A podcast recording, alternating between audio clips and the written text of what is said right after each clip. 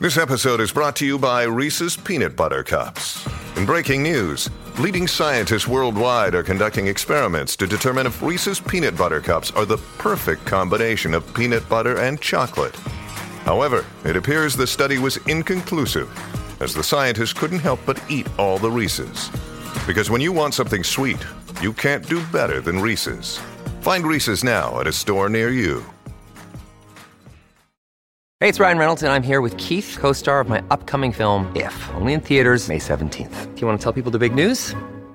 All right, I'll do it. Sign up now and you'll get unlimited for $15 a month and six months of Paramount Plus Essential Plan on us. Mintmobile.com slash switch. Upfront payment of $45 equivalent to $15 per month. Unlimited over 40 gigabytes per month. Face lower speeds. Videos at 480p. Active Mint customers by 531.24 get six months of Paramount Plus Essential Plan. Auto renews after six months. Offer ends May 31st, 2024. Separate Paramount Plus registration required. Terms and conditions apply if rated PG. Muito boa noite, rapaziada. Ligado aqui no Charla Podcast. Voltamos, hein, Beto Júnior? Voltamos. Voltamos. Dessa vez pra falar sério, não aquele porra Você de deu um, abobrinha. tu deu um tombo no cara, né? É isso aí. Nosso host. Nosso host. Deu uma Os- barrigada nele, É isso né? aí. Bum. Está em outro compromisso.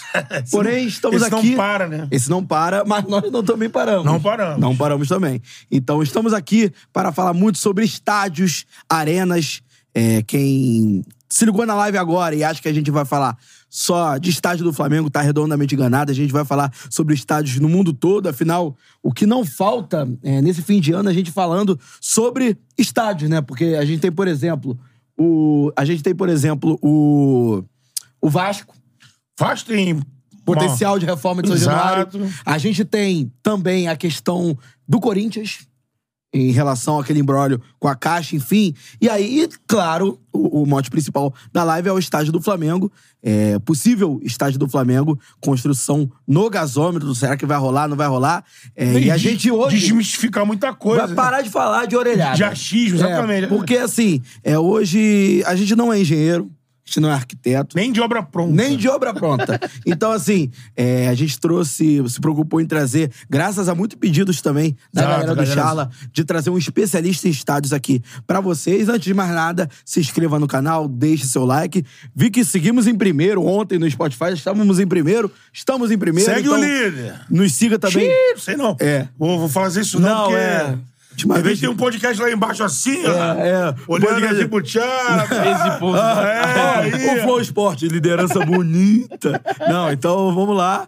É, se inscreva no canal, nos siga em todos os agregadores de podcast. Agradecer ao nosso amigo Fred Soares, que fez a ponte pro Fabrício Fredão. Kika está aqui com a gente. Um, um convidado internacional, o cara mora na Nova Zelândia, aqui do lado.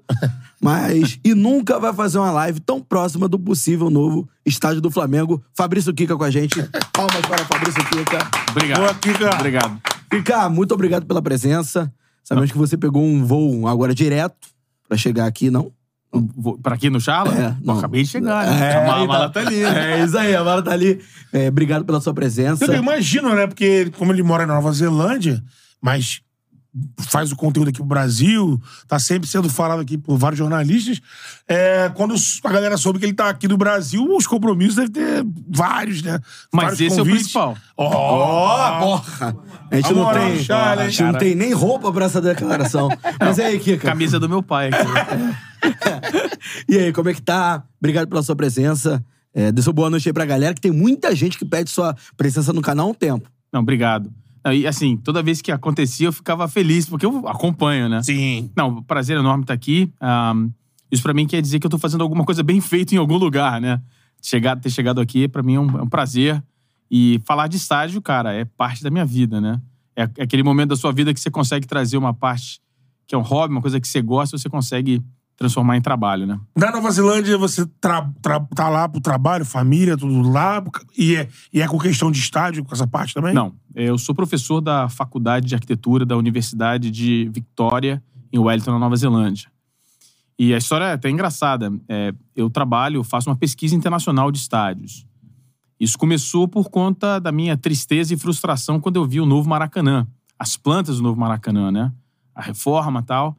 E eu recebi as plantas de um amigo meu que estava trabalhando na obra. Eu falei, cara, estão destruindo o meu estádio. O Porque velho Maraca. né? eu cresci perto do Maracanã, Sim. e a ligação afetiva. Ia lá assistir o meu time, principalmente, mas eu ia lá assistir qualquer coisa. A gente estava comentando aqui que eu assisti Olaria América no Maracanã. Sim, isso era cultural aqui no Rio. Cultural. né? Sentava lá, vazião e É, assistia. Queria e- ver jogo. É, pois é, era, era Preliminar, né? Exato. preliminar, tinha molecada jogando. Eu joguei preliminar no Maracanã É. quando era moleque. Pô, faz parte da minha vida.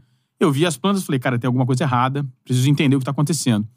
A minha pesquisa na faculdade é totalmente diferente. A principal é sobre sustentabilidade. E é uma coisa difícil, pesada, negativa, que não é ruim, não tem nada positivo a esse, esse aspecto.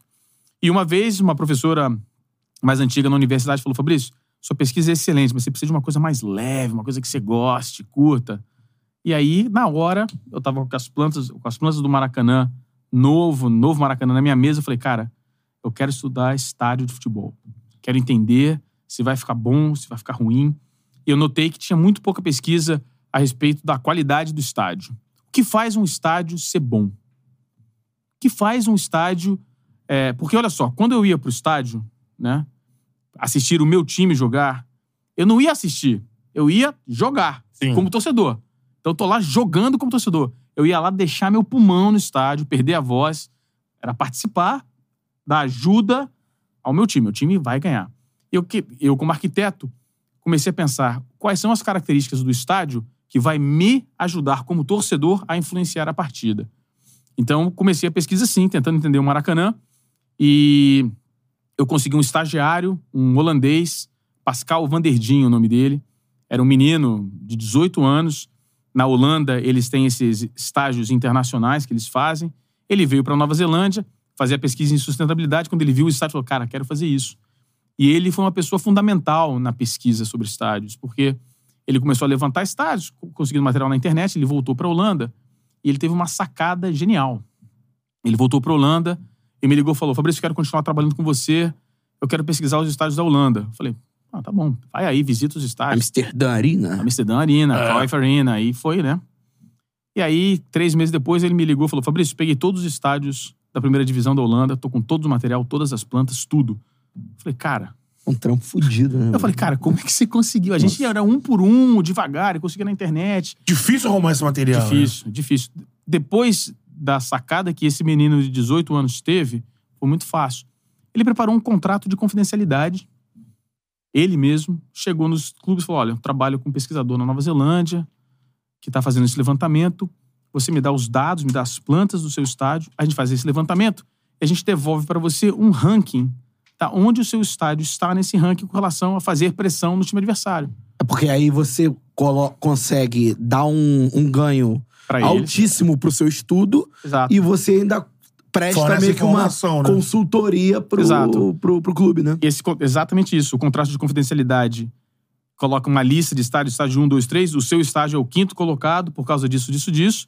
E ele fala, pô, ele não tem informação de nenhum outro estádio, mas ele tem informação do estádio dele.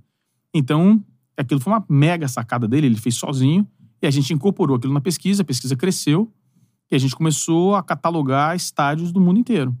E cresceu, aí a gente continua tendo estagiários, a gente começou a pegar professores de outras universidades do mundo inteiro. Eu saí dessa pesquisa, eu era o líder dessa pesquisa sozinho, comecei a sair, comecei a cuidar mais do banco de dados. E essa pesquisa cresceu e hoje o banco de dados, a gente fez análise completa de 600 e não me lembro, são 13, 600 e poucos estádios, mais de 600 estádios, que a gente tem todas as plantas, tem análise da distância é, da arquibancada ao gramado, dos ângulos de inclinação, do material, da acústica e de, um, e de alguns outros fatores que a gente está tentando entender. O que faz um estádio ser bom. E vo- E você ranqueia isso por conforto ou tem um ranking? Não, conforto praticamente não entra. Não entra. Não. Pressão de torcida. É, é a combinação desses fatores. É, a inclinação, porque a inclinação da arquibancada coloca o torcedor mais perto ou mais longe do campo. É, por exemplo, o Maracanã tem um ângulo muito raso. Então, quando você senta na última fileira atrás do gol, na norte ou na sul, você está praticamente a um campo de distância da trave mais próxima. É muito longe. Então, se o ângulo fosse mais inclinado, você certamente estaria mais perto. Você vê que, por exemplo, o Newton Santos, o ângulo da superior é mais inclinado, Mais mas é inclinado. muito longe do mas campo. é muito longe. Mas tem uma coisa, tem um detalhe. É, eu não tenho as plantas oficial. Santos de casa não faz milagre, né? Eu tenho muito poucos estádios no Brasil. Com a planta na mão. Com a planta na mão. É, até te perguntar isso sobre a relação desse estudo com os clubes brasileiros, se você já Péssimo. teve alguma. É péssimo. É, né? péssimo, muito difícil de ter entrada nos clubes, os clubes são menos organizados. Quando você vai para a Europa, os clubes são profissionais. Então, por exemplo, é, um estádio que todo torcedor do Flamengo fala, né? O Signal Iduna Park, Muralha Amarela. Muralha Amarela. É, como, como eu fiz a minha visita lá? Eu primeiro fui ao estádio, fiz a visita como turista. Acabou a visita, eles te dão um certificado, eu peguei o certificado e falei, bom, legal. Quem é o gerente de operações aqui do estádio? Aí o cara, ah, não sei quem, é o fulano. Falei, posso falar com ele? Pode. Aí esperei o cara, me deixaram esperando uma hora, ele falou, falou, ó, tá aqui a pesquisa, sou eu, faço isso, isso, isso. Quero fazer uma visita técnica no estádio com você. Aí o cara falou, volta amanhã, amanhã tem jogo, passa o dia comigo e você vai ver o que acontece. Eu fiquei o dia inteiro no estádio, vi toda a preparação. Eles me deixaram colocar os nossos medidores de decibéis para ver como é que era. Eu não pude assistir o jogo porque alemão é tudo certinho, ele não arrumou um espaço para mim, falou, vai embora. É. Mas eu coloquei os decibelímetros onde tem que colocar, fiz todas as medidas, entendi como funciona. O cara simplesmente deu todos os dados, todas as plantas, porque tem um cara profissional, contato, tem interesse. Aqui no Brasil, eu não moro no Brasil, não tenho essa pessoa para visitar, tem que fazer contato por telefone. Não sou eu que estou fazendo mais isso na pesquisa, é um cara da Suécia, não fala português. Então, não tenho, infelizmente, não tenho muitos dados dos estádios brasileiros. Agora, você citou o Newton Santos, né? É, e acabei te cortando. É, você falou sobre que não tem a- a- as plantas oficiais do, do estádio, mas que, que tinha um detalhe é, relevante sobre Tem, tem um o detalhe. estádio do, do Botafogo. Tem. O assento mais distante do Newton Santos para o gramado ainda é mais próximo do, do assento mais distante do Maracanã ao gramado.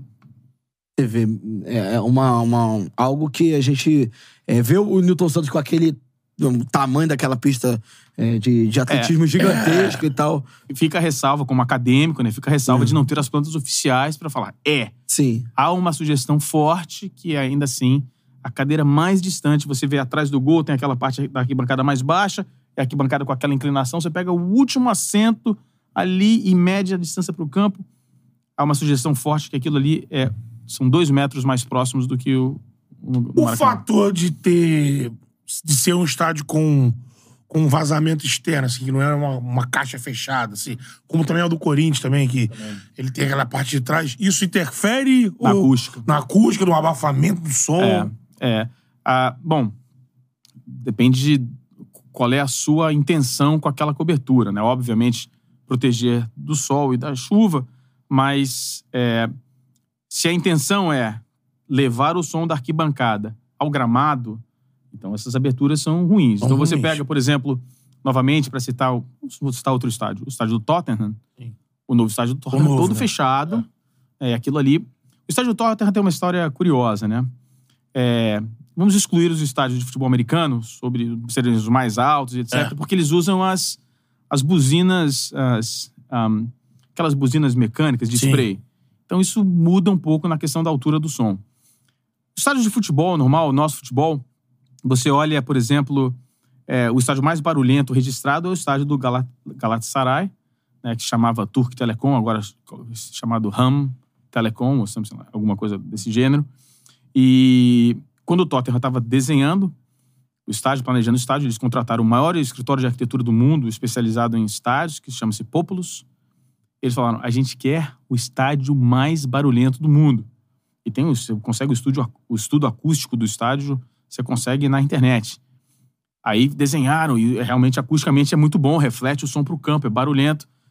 E, mas nunca chegou lá no nível do Galatasaray. Aí os caras ligaram lá pro, pros caras do, do escritório. né? Vem cá, e aí? Por que que não estamos chegando? Falaram, bom, agora vocês precisam trazer os torcedores da Turquia, né, cara? A gente faz o, que gogó é pode. né? deles, né? A gente faz o que pode. Mas, enfim, a- respondendo a pergunta, a abertura, que essas aberturas, elas são fundamentais para ventilação, mas elas comprometem a acústica. O Morumbi, por exemplo. O Morumbi, é, o Morumbi, por exemplo, sem a cobertura, que não existe É, não existe cobertura, cobertura. é, perde muito na parte acústica, mas tem uma vantagem.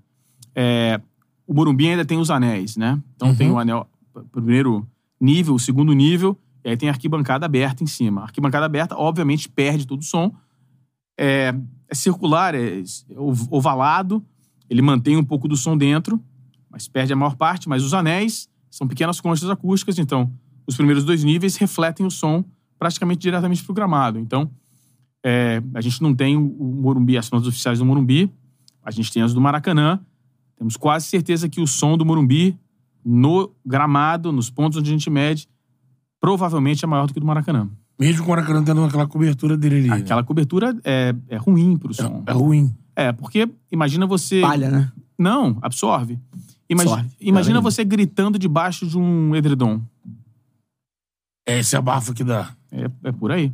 E, e, assim, acho que todo mundo tá ligado aí com a gente, gosta de estádio de futebol, sabe que a cobertura do Maracanã, ela foi colocada num lugar de um patrimônio histórico. Cara, essa história é longa, Né? né, cara? A gente vai falar Essa muito sobre o história Maracanã, longa. além do estádio do gasômetro, além também é, de falar sobre a possível reforma de São Januário, que é, é bem interessante, a torcida do Vasco pode ficar ligada. Se inscreva no canal, você que veio pelo Fabrício Kika, deixe seu like. Se inscreva também no canal Mundo na Bola. Isso. Na bola. Mundo Na- na, na bola, bola. viu? Mundo na bola, que o Kika dá uma aula lá sobre estádio, enfim, também tem análise de jogo, análise de futebol. Também você pode se inteirar de tudo lá no Mundo na Bola. Agora, é, a gente tava falando sobre é, a questão do Maracanã, é, mas eu queria, antes de entrar nesse assunto, é, falar sobre se você pudesse é, ranquear qual seria o estádio com a pior acústica do futebol brasileiro. A gente sabe que você não tem é, as plantas exatas, enfim, é, não é aquele estudo, mas como você gostou de dizer, uma sugestão de um estádio é, que tem a pior acústica do futebol brasileiro, assim, dentre os principais, vamos dizer Eu assim. queria perguntar melhor, né? Melhor acústica. É, a, a a melhor acústica é o mais barulhento, né? Sim. É, o Maracanã não é um dos melhores, possivelmente será nas últimas linhas. Sim. É. Mas, por exemplo, é... difícil. Eu acho que o Maracanã, dos que eu, do que eu estou pensando aqui, é um dos piores. É... Possivelmente é o pior. Da primeira divisão, é o pior.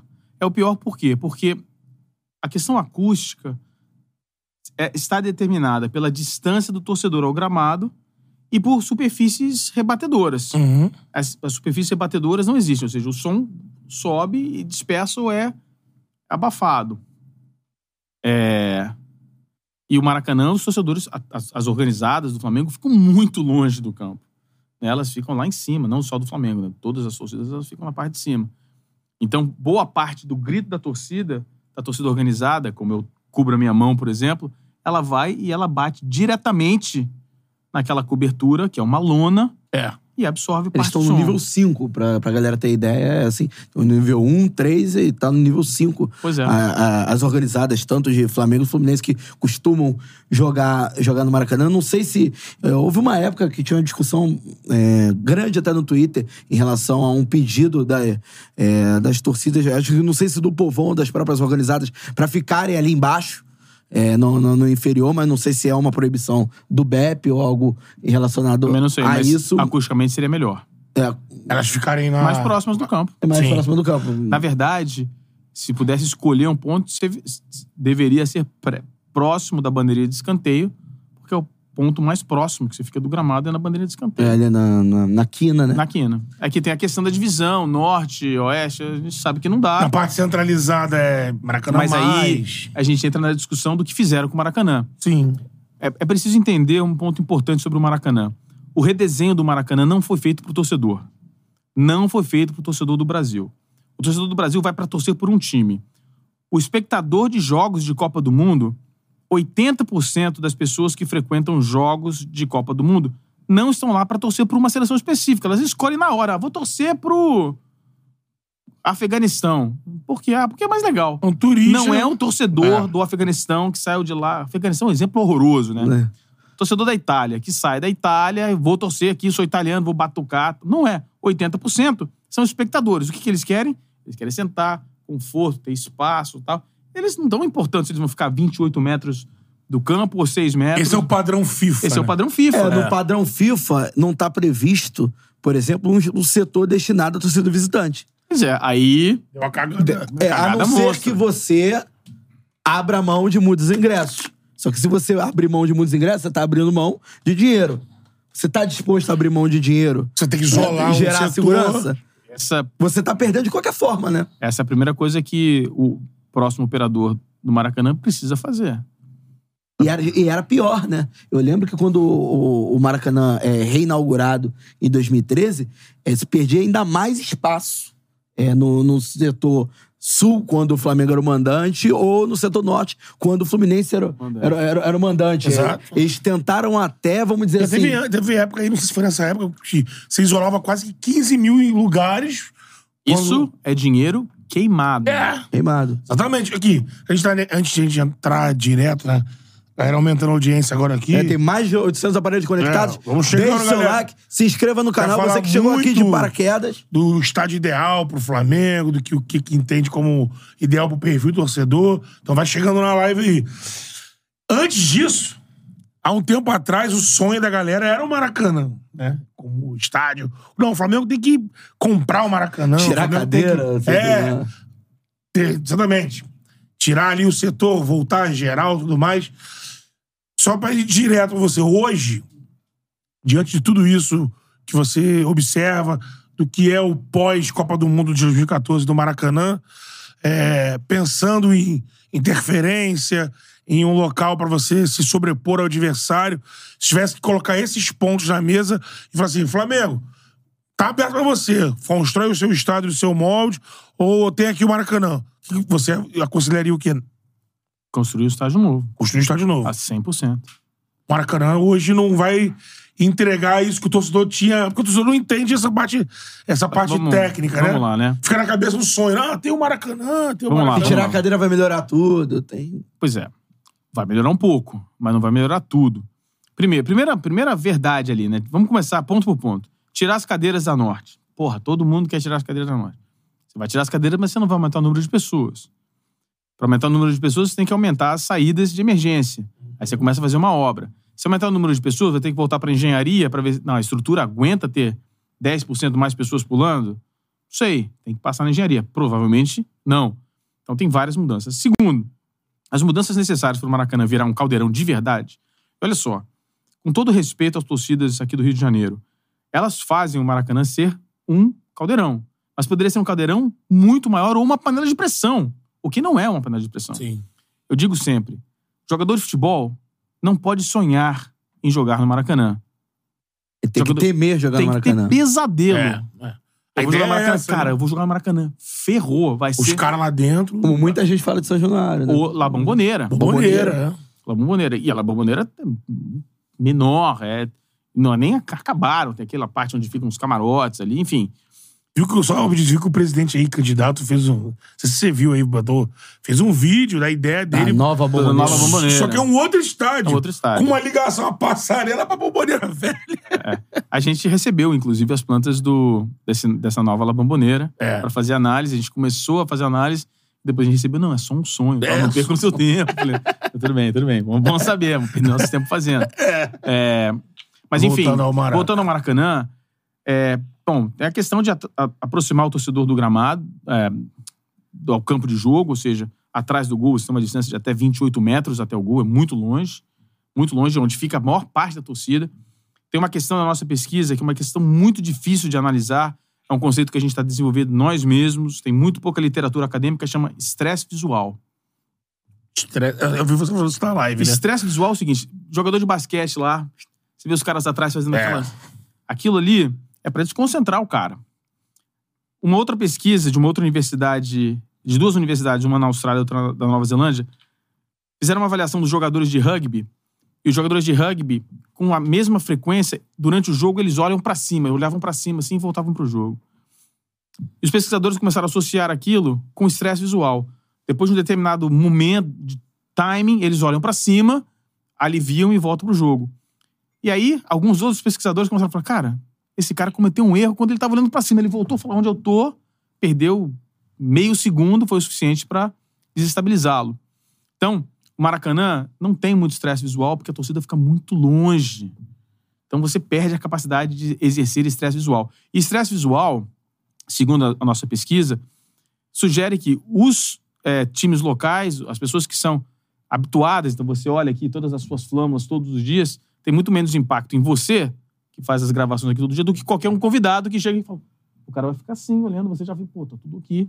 Isso vai diminuindo. Então o time da casa perde muito, não tem esse estresse visual tão é, Santuário. exacerbado. E os Sim. caras, os novos, têm. Então o Maracanã perde isso. O Maracanã perde com a acústica. Os torcedores ficam muito longe, tem a cobertura que não reflete o som. Então, cara, a quantidade de coisas necessárias para fazer o Maracanã funcionar são imensas. Além disso, o custo operacional do Maracanã é muito elevado. Você, você pega, você vê a imagem do Maracanã por cima, convido as pessoas a fazê-lo. Vão lá, pegam lá o Google Maps, olha o tamanho do Maracanã, mede de um lado a outro é mais de 300 metros. Aí você vai e pega o, sei lá, o Bernabéu, né, o Bernabéu antigo, antes da reforma. O Bernabéu antigo é bem menor do que o Maracanã, se eu não me engano, tem 130 metros ou 140 metros, alguma coisa assim. E tem mais público, Uma capacidade maior, né? uma cidade maior. Então, todos esses fatores, quanto mais área, mais custo, mais concreto para manter, mais cobertura para limpar, Mais in- gente pra- mais gente para Pessoal, né? mais imposto para pagar. Sim. Então é tudo mais caro, mais limpeza, mais segurança, mais tudo. Então é um estádio caro, é um estádio histórico e triste, né? Porque não é o mesmo estádio. Então, voltando até lá na, na origem do sua, da sua procura por, por, por estádios, enfim, do, seu, do início desse, desse estudo e da- do seu interesse para atrelar a sua profissão ao um hobby, algo que você gosta desde pequeno, é, o que aconteceu de errado das. Vamos botar das duas últimas reformas do Maracanã. 2007 pro PAN. É, a- a- até o, a, de 2007 pro PAN e depois pra Copa do Mundo. É assim, você acha que a reforma do PAN, ela tava ok? Ou ela já começou cheia de erro? Eu queria que você traçasse uma linha do tempo Bom, em relação a essa, essas reformas. Vamos voltar um pouco mais no tempo. Então, vou voltar para 99, onde começou o processo. O processo começou em 97, na verdade. Em 99 para 2000, o Maracanã foi tombado. Em 2007, houve uma reforma mass- enorme no estádio, onde excluiu-se a geral. É.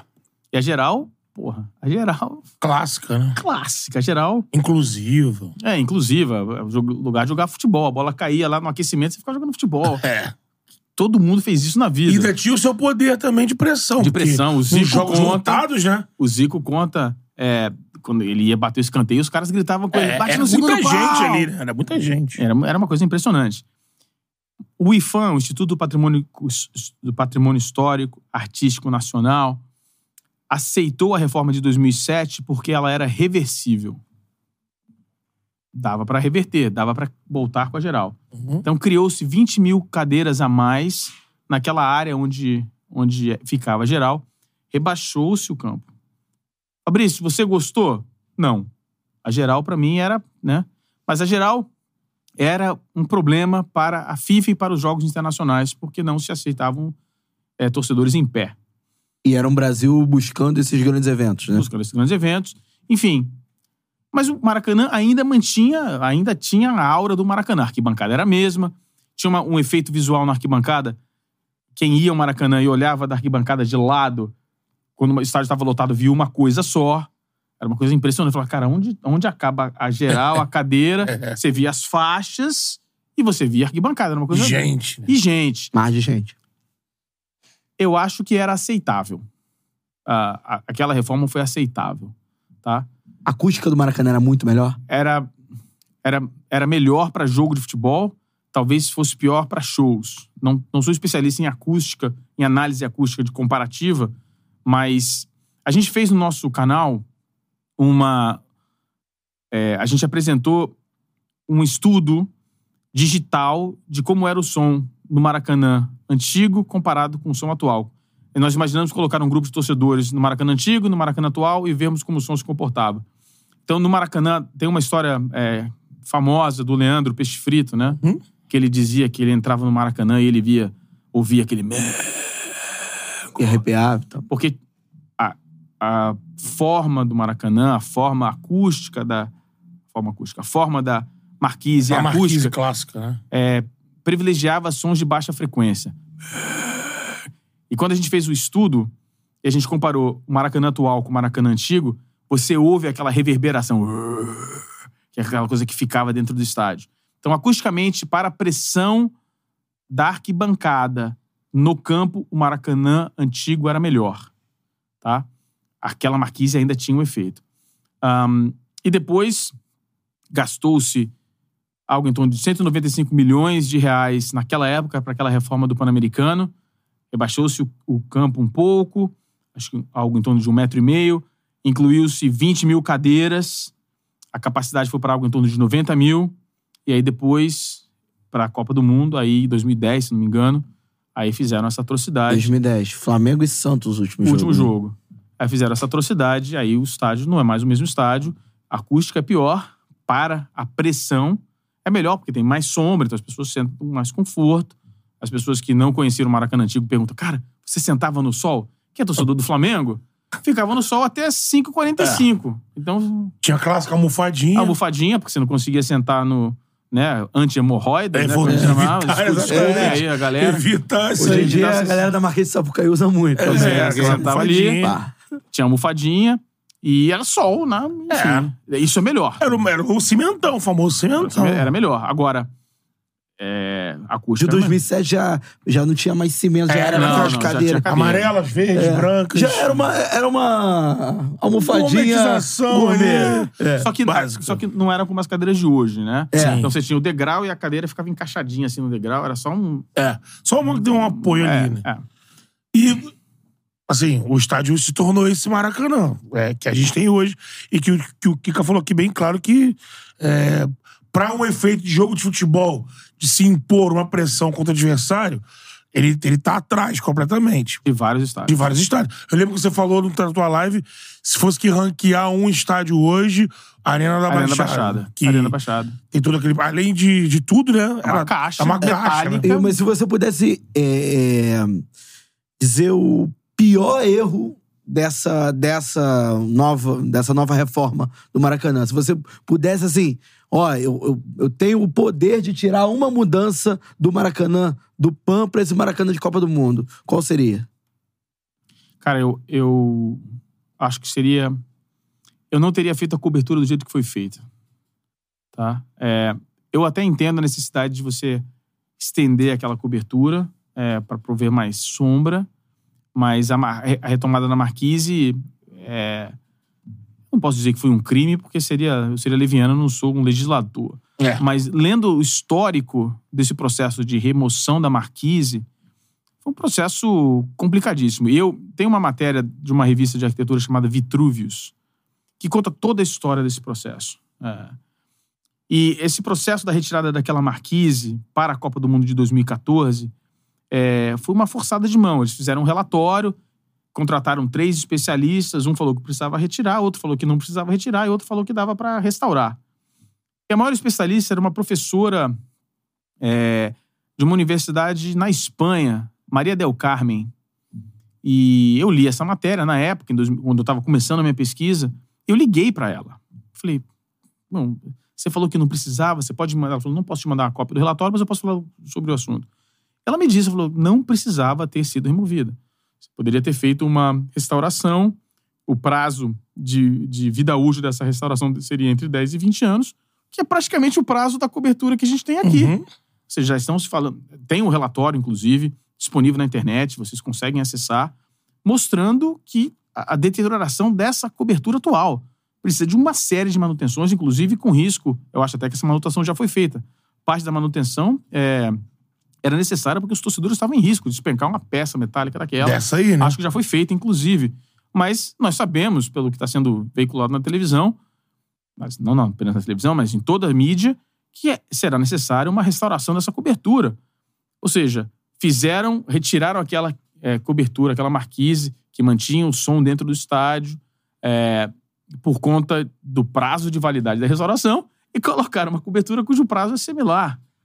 A gente não precisa entrar muito Não, no mérito, mas pelas coisas que, que aconteceram no pós-Copa do Mundo, das- da- o que a justiça é, executou Exato, exato. com os políticos da época, tá muito claro. a que mudança no valor do projeto pra, pra execução do projeto é... Foi uma farra do boi com o Maracanã, e o Maracanã pagou o pato. Foi isso que Exatamente. aconteceu. E, então, assim, porque a galera que tá ávida Ávida. para... Eu- para você vai ler, quer ler o superchat? Não, eu vou ler uma batida de superchats aqui. Antes da gente entrar no assunto do estádio do gasômetro, deixe seu like, se inscreva no canal. Você que é, é novo aqui, conheceu o Chala Podcast através do Mundo da Bola, pode se inscrever no canal. E você que ainda não conhece o Mundo da Bola, tá perdendo tempo, é só se inscrever lá no Mundo da Bola do nosso grande Fabrício Kika. É, Luiz Pires mandou um superchat baseado em provocação. Ah, Em homenagem ao Pedrosa, o Botafogo tem estádio ou o Botafogo é inquilino? O inquilino é dono, né? É. Eu, eu não. Eu não tenho essa, não. Eu Provocação, acho... né? Provocação, provocação. Provocação. Eu acho o seguinte, né? O Botafogo é, recebeu um benefício. é, esse benefício, houve um convite para mais clubes. Poucos quiseram, ninguém quis. E o Botafogo pegou. Pô, lá, veio. Agora pegou uma bocada, né? Cá, entre nós, Não, sim. uma bocada. Agora, o estádio é ruim também pra ver jogo. Então, fica elas por ela. O Texel tá bem puto com o estádio. Vira e mexe, ele fala de Fala. mudanças, né? Ele já falou sobre Da tirada, retirada retirada da, da, pista. pista. Ó, tem outro superchat do mesmo Luiz Pires. Kika, como conciliar acústica e conforto térmico? Difícil. É bem difícil. Mas não é impossível. Tá? Por exemplo, quando você me perguntou das aberturas e dos fechamentos, você pode ter, ao invés de ter um fechamento completo, você pode ter painéis acústicos que reflitam o som, mas que permitam entrada de ventilação. Né? Você coloca os painéis assim, assim, né? o som vai refletir e você vai ter entrada de, de ar. Não são totalmente excludentes, mas exigem um, proje um projeto acústico mais, mais É, complexo. é Mas é um- possível.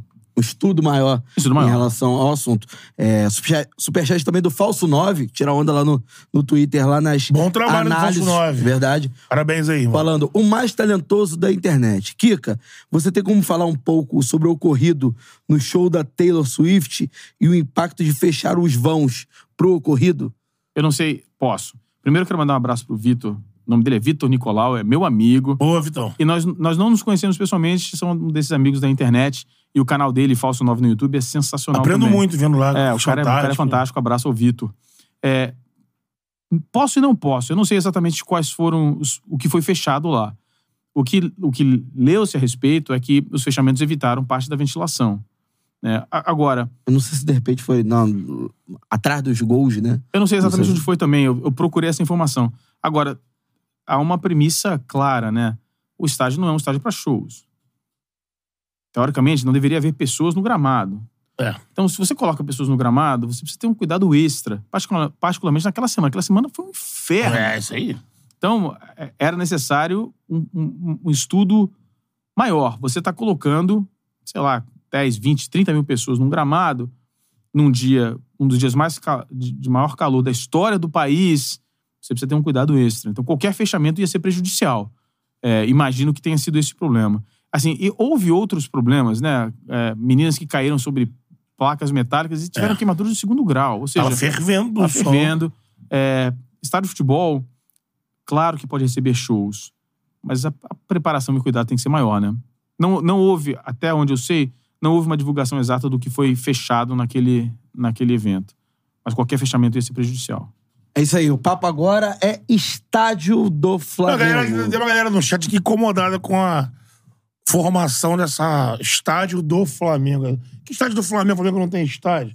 Vamos reformular Vamos- para o futuro possível, quem sabe, estádio do Flamengo. Malas, né, bicho? Todo mundo sabe que o Flamengo não tem estádio ainda, guerreiro.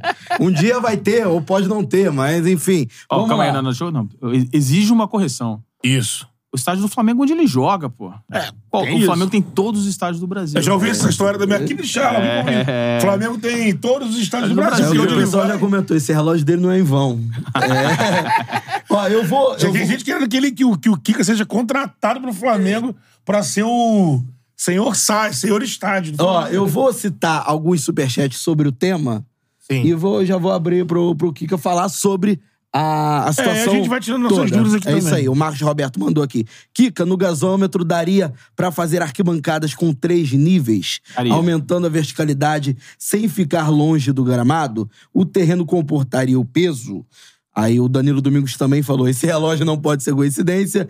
Já avisaram o Landim da existência do Fabrício Kika. Não é possível que esse cara não vai estar no projeto. Dois superchats aí sobre o tema. Queria que você falasse é, sobre a situação da possível construção desse novo estádio do Flamengo, questão dos estúdios, em que pé anda essa, essa situação, que é um sonho de mais de 40 milhões de torcedores, o estádio para chamar de seu, né? Embora o Maracanã eh, seja a casa do Flamengo. E existe a Gávea, que a gente fala assim, vocês estão ignorando a Gávea. Existe a Gávea, mas o Flamengo não, Não joga na Gávea. joga. A Gávea é a sede do É, a, Flamengo. to- a torcida já está ávida para para ter essa, um estádio para chamar de seu há um tempo.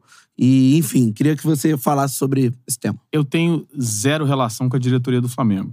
Nunca fui procurado por ninguém, nunca falei com ninguém. Então, não sei dizer em que pé está. É, o que eu posso dizer é o seguinte: eu posso dizer em que pé poderia estar. O que eu acho é, eu sou um especialista em estádio, mas antes de eu, eu voltei para a faculdade, para a universidade em 2009, onde eu fui para Nova Zelândia fazer meu PhD em arquitetura. Então, tenho um PhD em arquitetura dessa universidade onde agora eu trabalho. Antes, eu trabalhei no mercado imobiliário. Eu comprava terrenos, eu analisava viabilidade de negócio, então eu fui, eu fui responsável por shopping center, residenciais de alto padrão, residenciais de baixo padrão, enfim, uma série de, de projetos pelo Brasil inteiro. Então, eu tenho é, duas experiências combinadas. Talvez seja um, um, conhecimento raro de ter. Eu tenho Sim. experiência no mercado imobiliário e tenho experiência de estádios. Então, essa combinação talvez seja rara. Pode. É, eu posso te dizer aonde eu imagino que o projeto deveria estar. Eu acho que o presidente Landim, no primeiro dia do seu mandato, em 2019, ele deveria ter um plano B para o Maracanã. O Flamengo tem segurança nenhuma que vai ter o Maracanã. O Flamengo pode perder a concorrência. É. É uma licitação, o Flamengo pode perdê-la. Dificilmente perderá, mas há a possibilidade. Como bom gestor, eu imagino que deveria haver um plano B. Imaginemos nós agora que o Flamengo entende, depois de ter operado o Maracanã por quatro anos, de que o Maracanã não é um bom negócio. Eles acreditam no que eu estou dizendo, na parte técnica, da distância, da acústica. O torcedor do Flamengo sabe que a acústica do, do, do Maracanã não é boa. O torcedor do Flamengo mais atento sabe que os custos operacionais do Maracanã não são bons. Então, tem vários indicativos. Só um momento. O que me parece que acendeu a lanterna ali na cabeça do dirigente, que não é legal, que vamos partir pro nosso, são as exigências do governo nessa licitação. A gente recebeu aqui o vice-geral Rodrigo Dunch. É.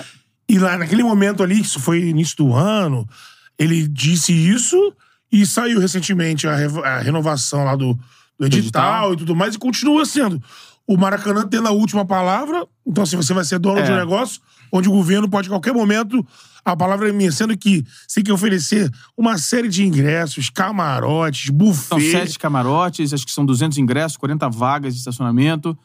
É, tem um comitê de gestão que define as datas do estádio, onde os nomeados são dois nomeados pelo Estado e um pelo concessionário, ou seja, dois contra um.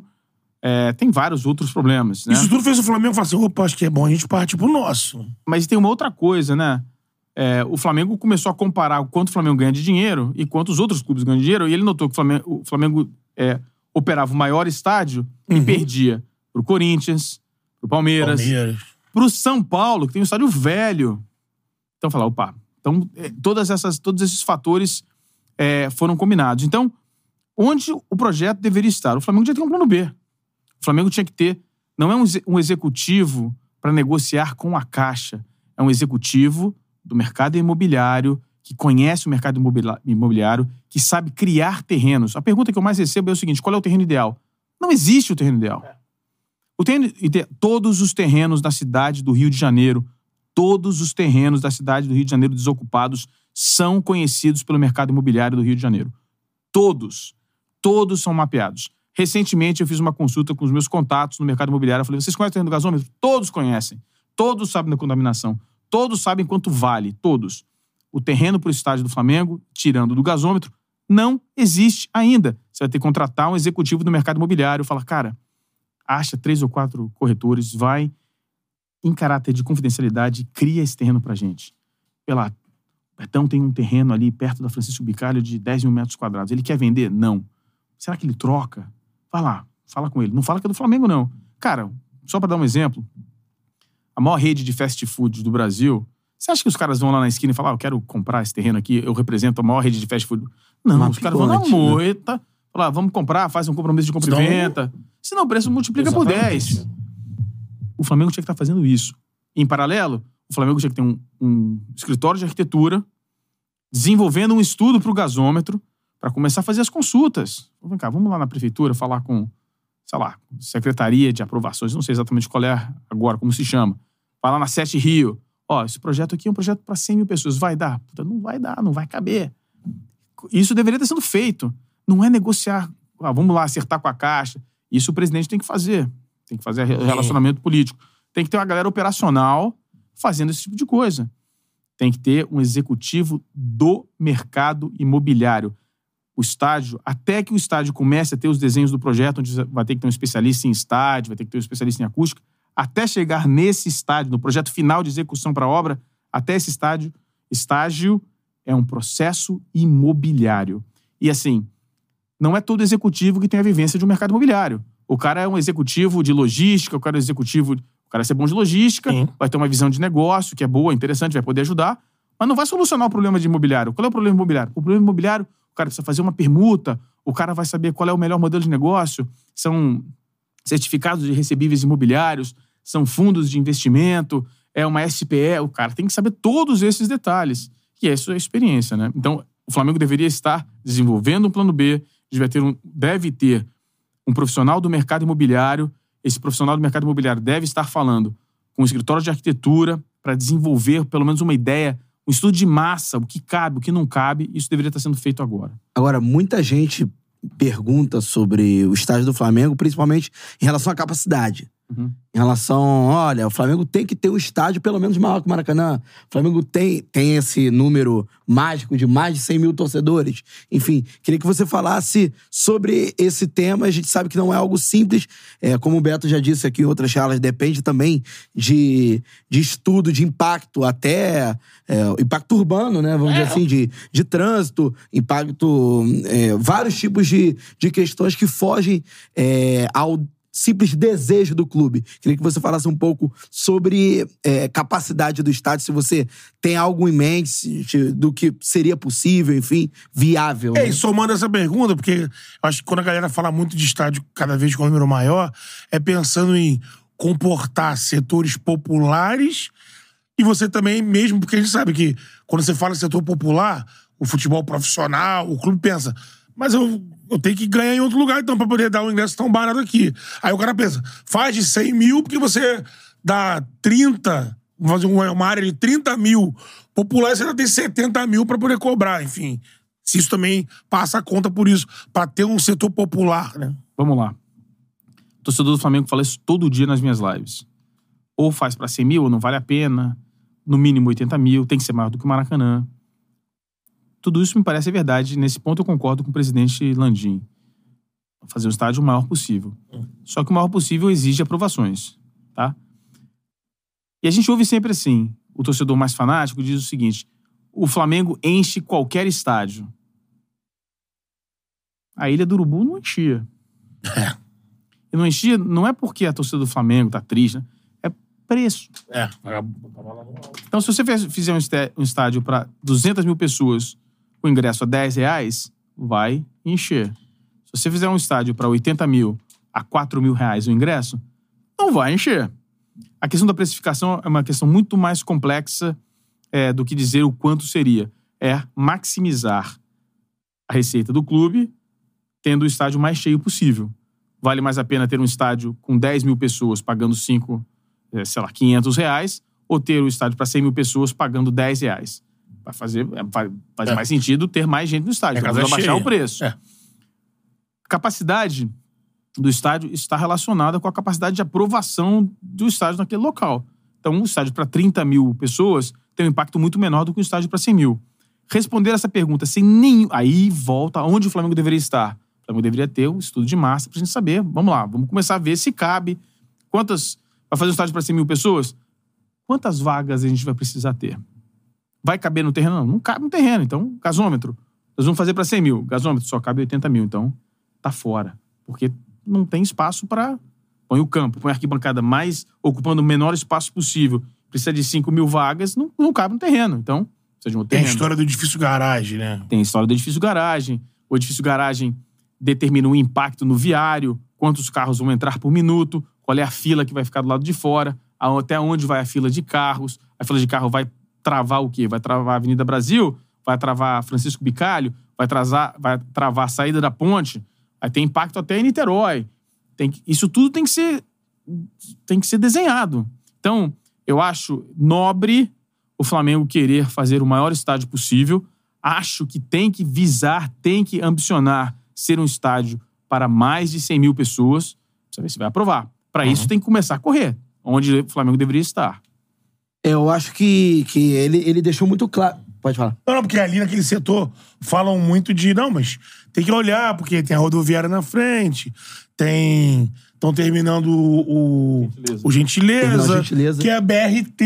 é- Não, não é BRT, né? É, o não, é Gentileza. ônibus e BRT. Tem, é, É, o então. terminal final do. O do- VLT também, né? É, VLT, que, que assim, Não cai na prova. não são ué, veículo de massa e metrô. né? É, metrô. É, Aí trem, tem as metrô, estações trem, metrô. próximas. Aí, estações próximas. Cidade Nova. A estação- 1.3 quilômetros. E São Cristóvão, que já é um pouco mais distante. Acho que é 1.5. Tem a história da- de revitalizar a Leopoldina. É, acho que é até interessante a gente falar so- sobre esse assunto, que, se eu não me engano, foi na Aí seria semana a prefeitura passada. que ia dar uma ajudada Se foi a aí. semana passada, o Eduardo Paes tweetou mencionando Sim, o Lula. É isso também. É, político.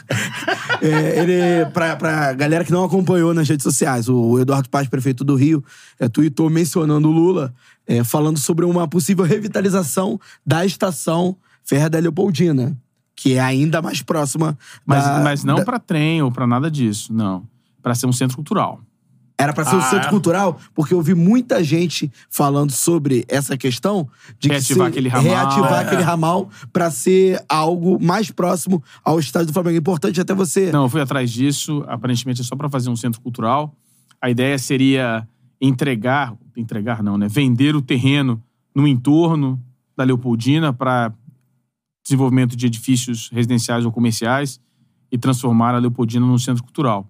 Mas olha só, aquilo seria importante também, porque vamos dizer que o Flamengo compra o terreno, vai desenvolver o terreno. A Francisco Bicalho à noite não é o lugar mais amigável do mundo. Não. É preciso revitalizar aquilo Sim. né? Vai ter que ter iluminação, vai ter que, vai, da- daquilo vai ter que mexer.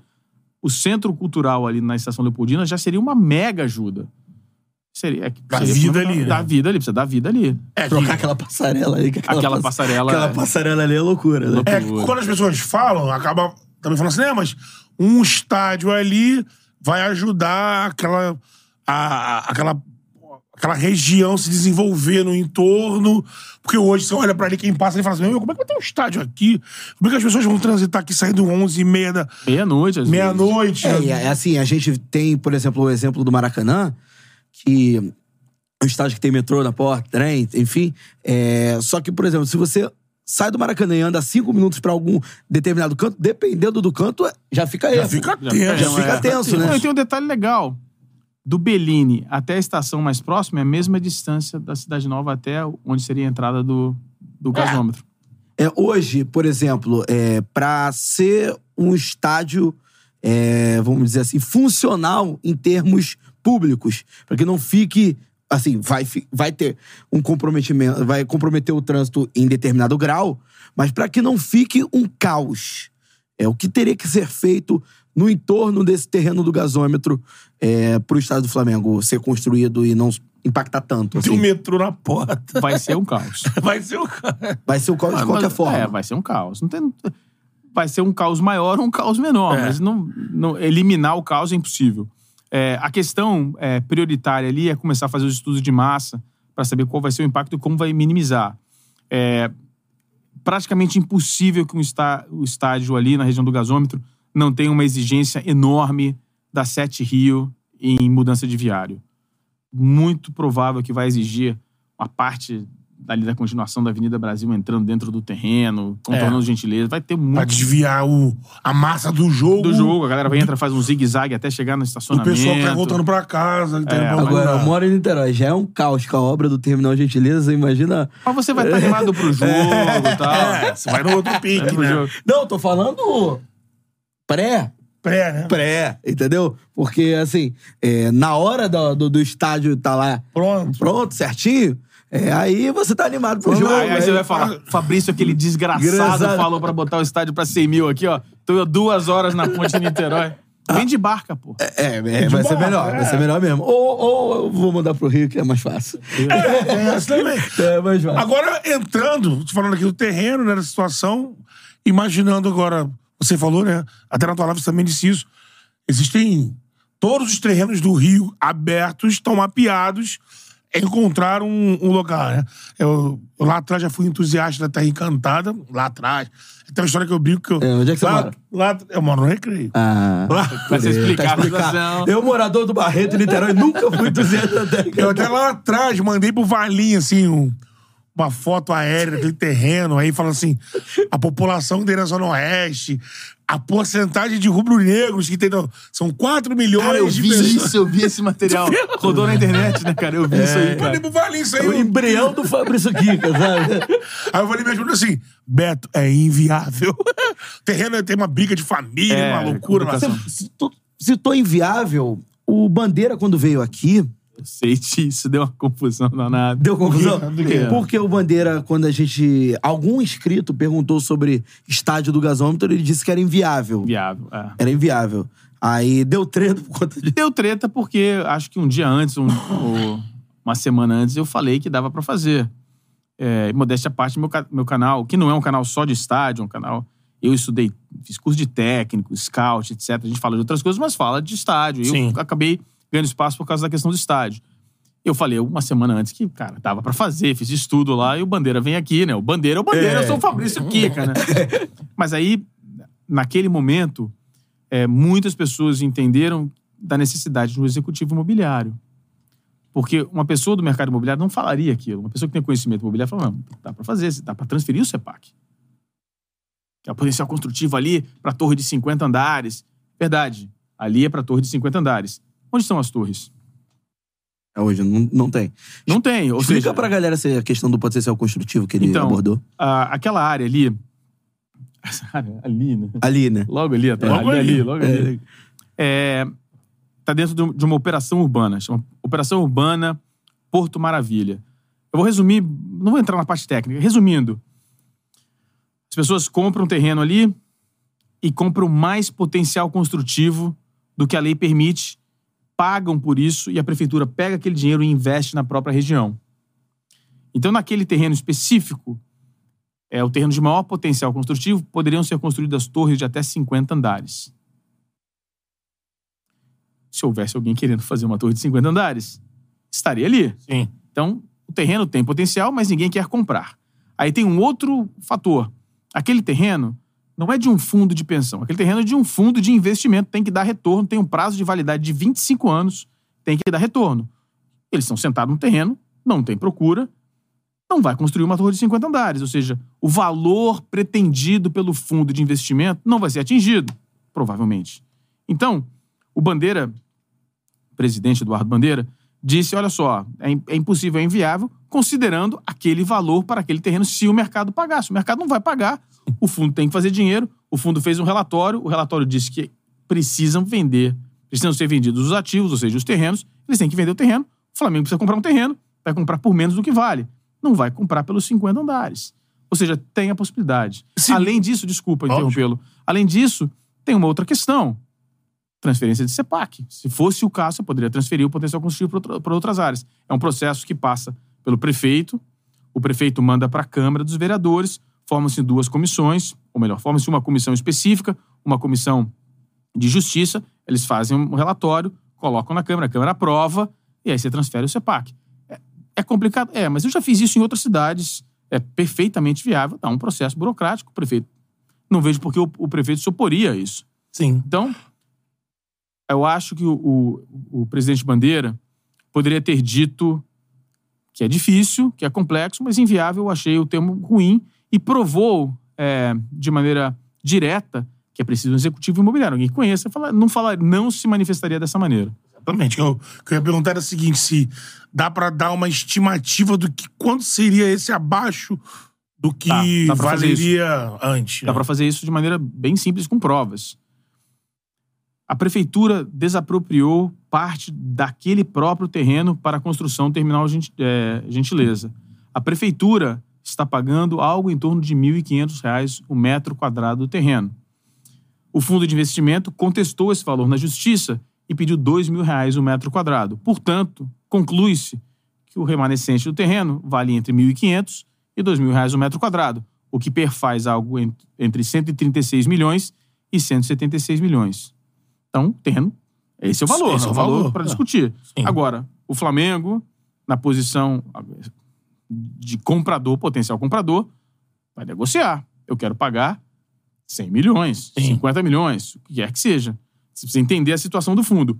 Todas as informações desse fundo de investimento estão disponíveis na internet. Os relatórios que falam sobre o terreno estão disponíveis na internet. Você pode pegar e ler.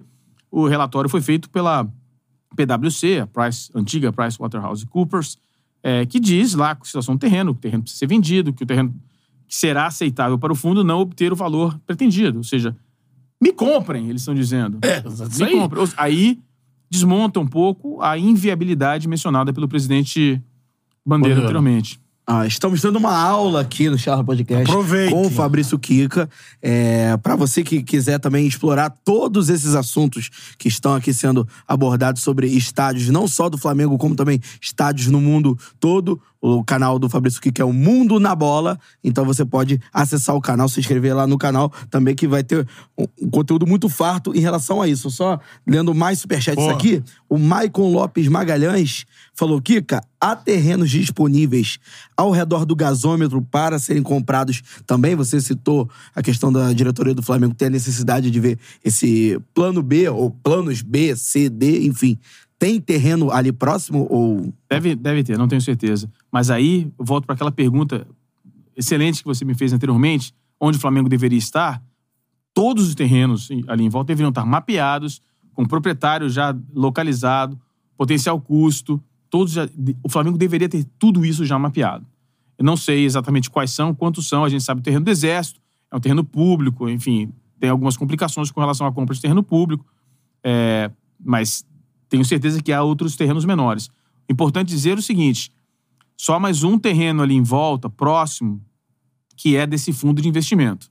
Então, o presidente Landim disse o seguinte: inclusive fez uma referência, uma metáfora, digamos assim, ao Walmart. Né? O Walmart vai lá e aí desenvolve a área no entorno. Né?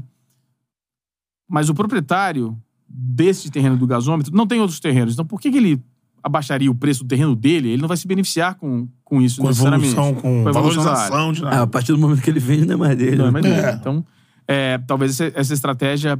Talvez essa estratégia precise ser um pouco mais refinada. Eu entendi o que ele quis dizer, mas nesse cenário de compra do terreno eu não entendo. Mas não sei exatamente os terrenos, mas há terrenos vazios. Você olha pelo, pelo mapa e você vê. Outro superchat na área também, o Germano Duarte participando. O Flamengo está comendo mosca ao não aproveitar a venda do Kika no Brasil. Essa é a hora da torcida fazer uma campanha para que, para que ele seja contratado para ajudar no projeto do estádio. Criar até a hashtag Kika no Fla. Obrigado, Germano. Estaria à disposição.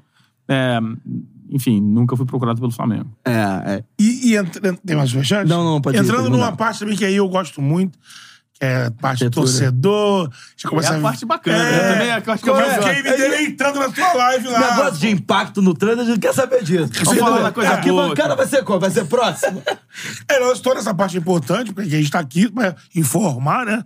Então, Claro, assim, entender claro. a questão Tá do brincando, terreno. tá, galera? Fiquem tranquilos, Mas moradores a da cidade do Rio de Janeiro. A gente não tá cagando pra, pra, O pro impacto, da né? Cidade, não. impacto vai ter. Todos os flamenguistas felizes da É, cidade. é todo mundo puto. Dia de jogo, né? Quem é aquele maldito? É, Flam- é, Fabrício, como é que é? Kika no Fla.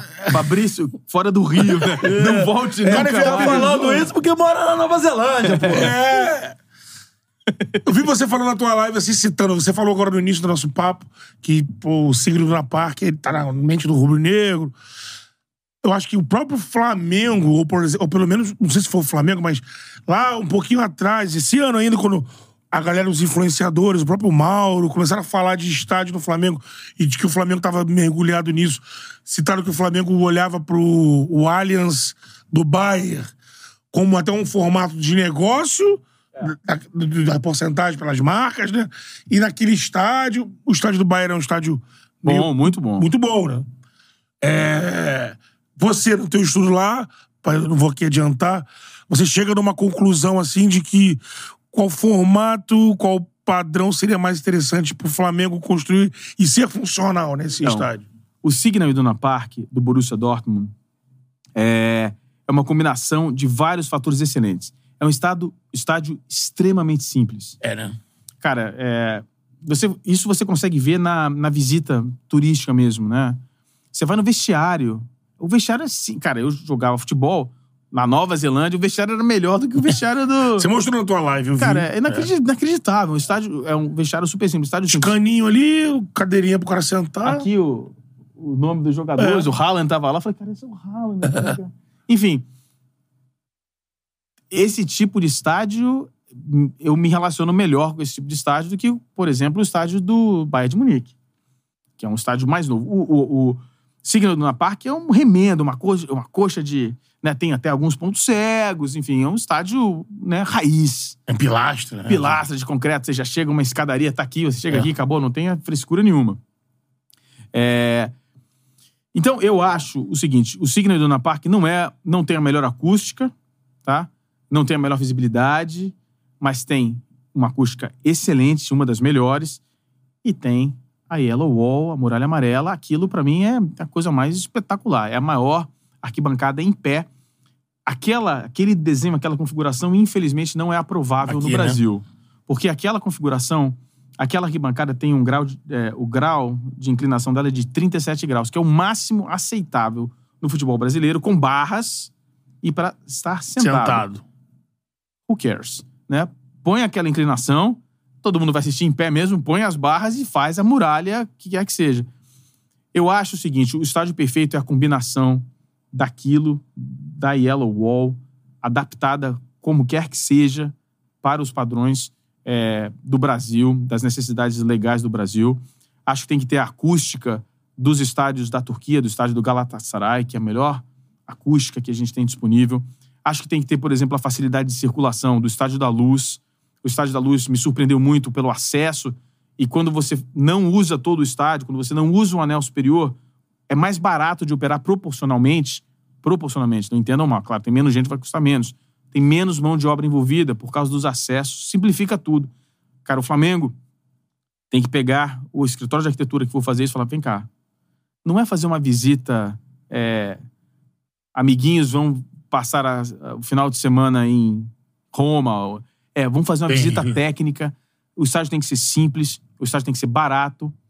Tem que ser simples, tem que ser barato, tem que ser seguro, tem que ter um nível de automação para diminuir o número de mão de obra ali para ter um custo-benefício, porque isso vai refletir no custo do ingresso, ou seja, Isso. menos gente trabalhando lá vai custar menos, entendeu? Para você ter um estádio que seja orgulho da torcida, seja barato para operar e que seja um caldeirão.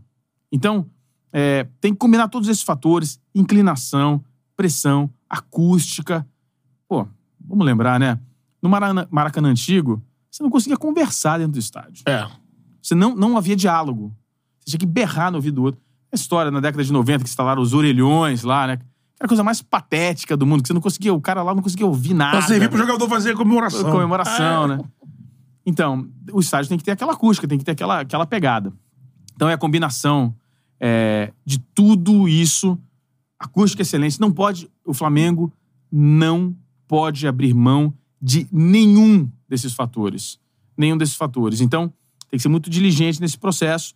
É, cara, e assim, o que a torcida do Flamengo faz hoje no Maracanã é espetacular, né? O jogo contra o Bragantino, por exemplo, né, a manifestação da torcida foi uma coisa. Imagina aquilo transferido para um estádio que E né? potencialize aquilo, cara. Vai ser um Sim. inferno. É, literalmente, né? Literalmente. Só, só pra dar um detalhe.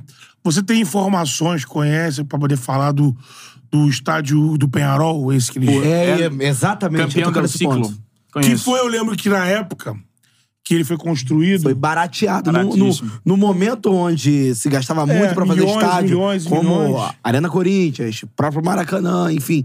E o estádio do Penharol foi. Eles entregaram um estádio rápido e barato, Barato. né? E quando, quando o Fabrício começou a falar sobre o Signal Iduna Park, é, aquele negócio da simplicidade, é, me veio esse Sim, estádio eu, mente. eu né? lembro que o Flávio Gomes, quem, Flavinho. quem falou isso na primeira vez na televisão que eu me lembre, foi o Flavinho naquela época da ESPN clássica lá, o Mauro, ele, o pessoal ficava brigando, falando de é, do Corinthians, como é que Banheiro era. de até, mármore. até mais na Fox, né? já era Fox, o cara falou, o Benja. Era na Fox. Só que aquele estádio de mármore, não sei o que lá, aí TV no banheiro. citou isso, né? Mas tem mesmo. Tem mesmo. É, tu vai no banheiro tem TV. E aí citaram, olha o estádio do Penharol. É o estádio é, funcional. Aí na época falou o valor, um valor Falavam em 40 milhões, eu acho que mais- foi mais que É, isso, mas foi- pouco mais que isso. Exatamente. E o impacto da torcida, que a torcida do Penharol é uma torcida vibrante, né? Que, e podia também contemplar de receber a população. Não ter que pô, levar só a classe A da torcida, porque tem que bancar o estádio. Então, assim, é, é um exemplo que se pode É um seguir. exemplo, é um exemplo, um exemplo 40 barato. mil lugares, né? Que tem mais ou menos. acho que são 42 mil, não me lembro exatamente. É um estádio barato, é um estádio raiz, não é um estádio excelente do ponto de vista da pressão, mas é um estádio muito bom. Ah, tem alguns detalhes. né? O terreno é fora de Montevidéu. Fora, né? É longe pra burro, né? Num lugar ermo, não tem nada. Mas enfim, é o que eles puderam fazer. Sim. E Montevidéu tem muito menos problema de trânsito e deslocamento do que há no Rio de Janeiro, por exemplo. Mas é assim, é um exemplo. É um, assim, eu imagino algo melhor, não do ponto de vista do custo, é, porque vai ser maior, mas melhor em, tempos, em termos de pressão, acústica, acho que dá pra fazer alguma coisa melhor. É, mas é um exemplo, sim, mas há outros exemplos. É, eu, eu gosto muito de citar o estádio do Real Betis. É, eu, Essa Pizjuan, é, não, Pizjuan é do Sevilha. Do Sevilha? É Benedito Villamarim, ou alguma coisa parecida com isso. Eu tenho uma história curiosíssima. Eu estava em Sevilha, visitando estádios, fui no, no estádio do Sevilha e fui até o estádio do, é, do Real Betis, não consegui o meu contato e tal. Eu estava dando aula em Sevilha também, de, aula de arquitetura. E num, num desses dias, eu estava visitando alguns pontos com os meus alunos e alguns torcedores entraram ali do Real Betis. Falei, vai ter jogo hoje? Vai. Será que dá pra comprar ingresso? Não, tá, tá esgotado. Eu falei, cara, eu vou arrumar um ingresso, né, cara? Não vai ter jeito. Eu fui no estádio, consegui entrar, fiquei impressionado com o estádio. O estádio não estava pronto ainda, o estádio foi feito em módulos, parcialmente. E eu falei, cara, eu preciso incluir esse estádio na minha pesquisa. No dia seguinte, eu voltei lá e finalmente consegui falar com o gerente de operações. Ele me contou toda a história. E é um estádio muito simples, extremamente vertical e feito em etapas. Então, eles fizeram primeiro um lado, depois do lado, metade, depois subiram. Eu acho que é uma outra estratégia que o Flamengo pode ter. É, mas eu, eu não tenho uma visão megaloma- megalomânica a respeito do estádio. Não apenas em tamanho, mas em. Eu não quero, eu não vejo o Flamengo fazendo um, um Allianz. é, sabe, não um Allianz Parque aqui, o Sim. Allianz Munique. Sim. Não vejo um estádio desse, eu vejo um estádio simples, né? Eu acho que o estádio. É, tem outra coisa, né? Estádio bonito é aquele que tá lotado. Estádio Sim. bonito é aquele que você consegue fazer pressão, na minha visão. Isso. Então, não consegue ver a cor da arquibancada, né? Exatamente, cara. O estádio bonito é aquele que a torcida compra. Alguém vai dizer pra mim que o, o La Bombonera é bonito? É tudo menos bonito. É, é um, Mas, cara, é um um cimentão lá, mas é um templo. É um né? templo. É um templo. Eu até acho, até achei bem louco alguém propor um, Um outro novo estádio. estádio. que não seja uma reforma da bomboneira, seja um outro E, e estádio. há uma reforma né, na Bamboneira Sim. desenhada, onde inclui uma outra. La Bamboneira são é, bandejas de chocolate, né? La Bamboneira. Então os caras estão incluindo nessa reforma uma outra bandeja em cima, mais inclinada. Cara, é- é- seria muito. Eu vejo, se eu tô visitante lá, é loucura, né? Eu Não, é aquele vídeo, loucura. É loucura. É engaiolado em cima, é um negócio impressionante. Ó, temos mais superchat na área. O Marcos Leandro Freitas contribuindo aqui também com o Charla Podcast. Sabendo que o certo seria fazer igual o gigante do fast food. Foi bem agora, hein, gigante do fast food. Essas notícias de gasômetro não seriam apenas pra jogar pra mídia? Eleições chegando. Essa pergunta a gente tem que transferir ao Luiz Rodolfo Landim, né? Mas olha só, é, vamos, vamos tentar desmistificar isso, tá? Seria uma maneira muito burra de jogar, fazer uma cortina de fumaça, né? Esperar e, é, alguém, no caso foi o meu canal que falou desse fundo de investimento, ligar pro Mauro César, o Mauro César ligar para ele, Uma hora e meia de entrevista. uma hora e meia de entrevista. Tem outras maneiras muito mais simples e inteligentes de fazê-lo, né? É, não E acho. outra coisa, né, ô Kika? Se o pensamento fosse fundo ele- eleitoreiro, é o tiro no pé. Porque se não tá pensando em fazer, vai chegar na semana da eleição, não tem nada. É. Porque eu imagino que se, isso, lógico, é, não, não é que vai construir pra se reeleger.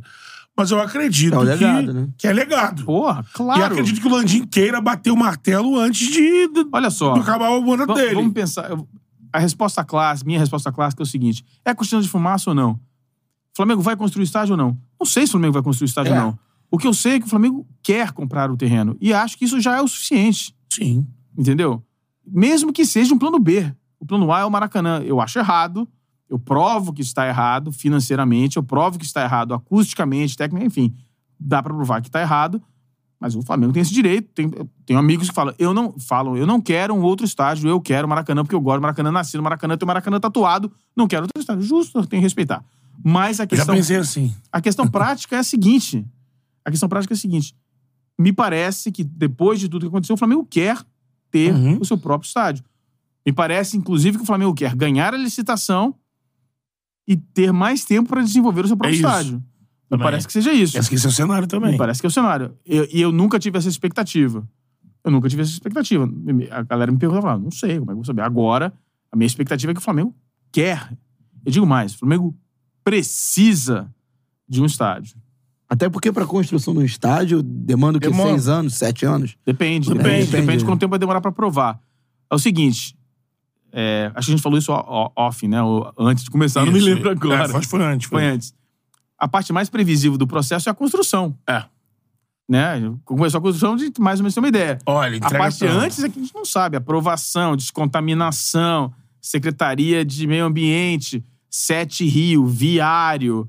Isso a gente não sabe. Documentação, as liberações, tudo. É. Só pra complementar o superchat do Marcos Roberto que eu li já tem um tempo, mas acabou sendo- não sendo respondido.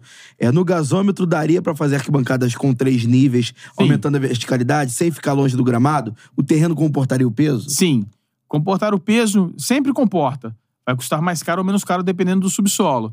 Ali está muito próximo da Baía de Guanabara, está muito próximo ali do, do córrego. Então, é muito provável que não seja um terreno ideal, é, rochoso. Vai ter que ter uma fundação mais poderosa, vai custar mais caro, mas não vai inviabilizar. Outro superchat na área também do Manuel Pereira. Landim usa o exemplo do Bayern, como eles rentabilizam o estádio fora dos jogos. Não, peraí. Landim usa o exemplo do Bayern, como eles re- rentabilizam o estádio fora dos jogos. É, visto que no gasômetro só cabe o estádio, como rentabilizar fora dos jogos? É, o, o, o, como rentabilizar o gasômetro fora dos jogos? É, que pelo que eu entendi, tá dizendo que ele o Bayern é estádio e tem outras coisas, né? É, por exemplo. Que não a caberia no Audi- terreno de lá, do Ah, gasômetro. ah, não, não caberia. O terreno. é, primeiro que também o terreno não é no centro de Munique, como seria aqui próximo do afastado. centro, é afastado.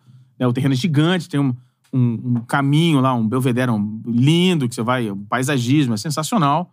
É, a Audi, que é uma das patrocinadoras que detém 8,3% é, do Bayer, eles fazem todos os lançamentos dos carros lá.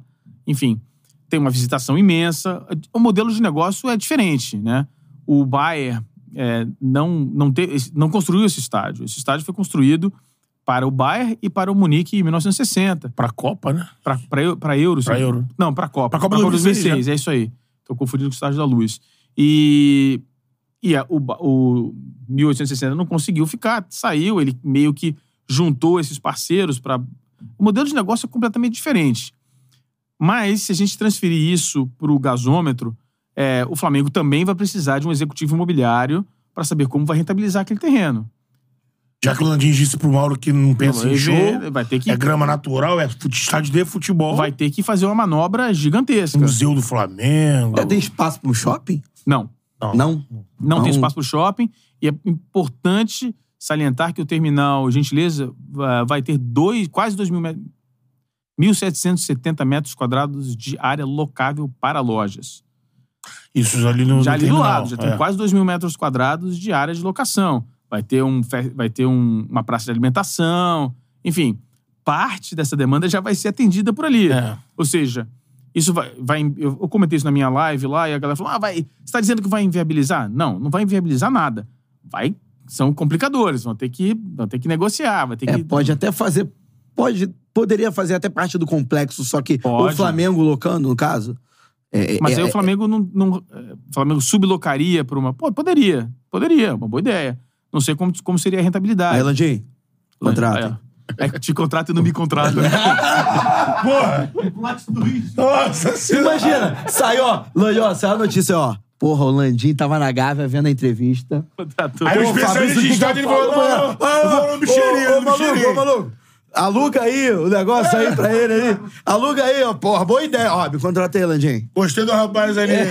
Pô, se ele tivesse aquela tua capanga aqui do lado, então. É, O cara vem da Nova Zelândia, vem no Charlie e arruma emprego pro cara. Porra, porra, é sensacional. Esse negócio que a galera sempre falou, né? Não. Ah, o Maracanã passou por isso, né? Quando foi vendido e foi é, feita uma parceria com a consórcio da época, a planta do consórcio era derruba o Célio de Barros, Barros. derruba o Júlio Delamare pra fazer um, pra- é, áreas comerciais. Aí quando apertaram o cerco pro governador, na hora que veio o projeto, olha, não pode mexer nisso, mexer. Aí futebol. Aí a Odebrecht falou: não vai fechar a conta, ferrou. Houston, we have a problem. Exatamente. É, e aí o resto da história. O resto da história tá lá. É aquela coisa, né? De museu, não sei, imagina que a gente vai nos estádios do mundo, a gente visita. A gente teve agora no sul, a gente visitou, a pizza chegou. A gente teve no sul, a gente visitou lá o. aquela visitação acompanhada lá no, no estádio do Grêmio. E no Beira Tem Rio. isso no Beira Rio também. Não vai pagar conta. Isso não paga conta. Não. O negócio é mais difícil. É, é o futebol. Falando sobre pagar conta, é, muito se falou na, na própria entrevista é, do, do Landial Mauro César e já vinha sendo comentado sobre como, o pessoal até citou no Superchat, como o Flamengo se inspira no Bayern de Munique para esse modelo de construção de estágio, de estádio, é, falando sobre essa composição em termos de SAF. É, Você acha que o melhor caminho para o Flamengo arrecadar a verba suficiente para construir um estádio, que ela seja através da venda da SAF, de um, percentual pequeno para algumas marcas, ou você acredita que o Flamengo tem um potencial para não depender da venda é, de parte do futebol para a construção do estádio? O Flamengo não precisa, no primeiro momento, de SAF para construir o estádio. Não precisa. Pode ser que seja preciso se todos os outros caminhos forem esgotados. Mas não precisa, não precisa de SAF de cara. É, talvez seja um modelo mais simples, talvez. Mas não precisa. O Flamengo tem outras modalidades. Pode-se criar um fundo imobiliário, pode-se é, conseguir é, um CRI, certificado de recebíveis imobiliários. Você pode criar uma SPE para o estádio conseguir sócios por um período de tempo, por- pela perpetuidade. Não vejo necessidade disso. Essa parte da entrevista é, foi uma parte excelente, né? Mas a gente precisa de mais esclarecimentos do Landim. Na próxima entrevista, o Landim vai ter que explicar por que essa. Por que não se tentar, por exemplo, é, entregar parte do estádio, né? Porque olha só, você pode dar 30% do estádio, construir uma relação societária onde esses- essa minoria não vai determinar se vai ter shows e etc. Essa minoria vai faturar do estádio, não Sim. vai. Então, é, não me parece não me parece que a SAF seja a melhor maneira ainda. Olha, esgotamos todos, não tem, mer- não tem mercado internacional de investidores para investir no estádio, não dá. Vamos tentar a SAF.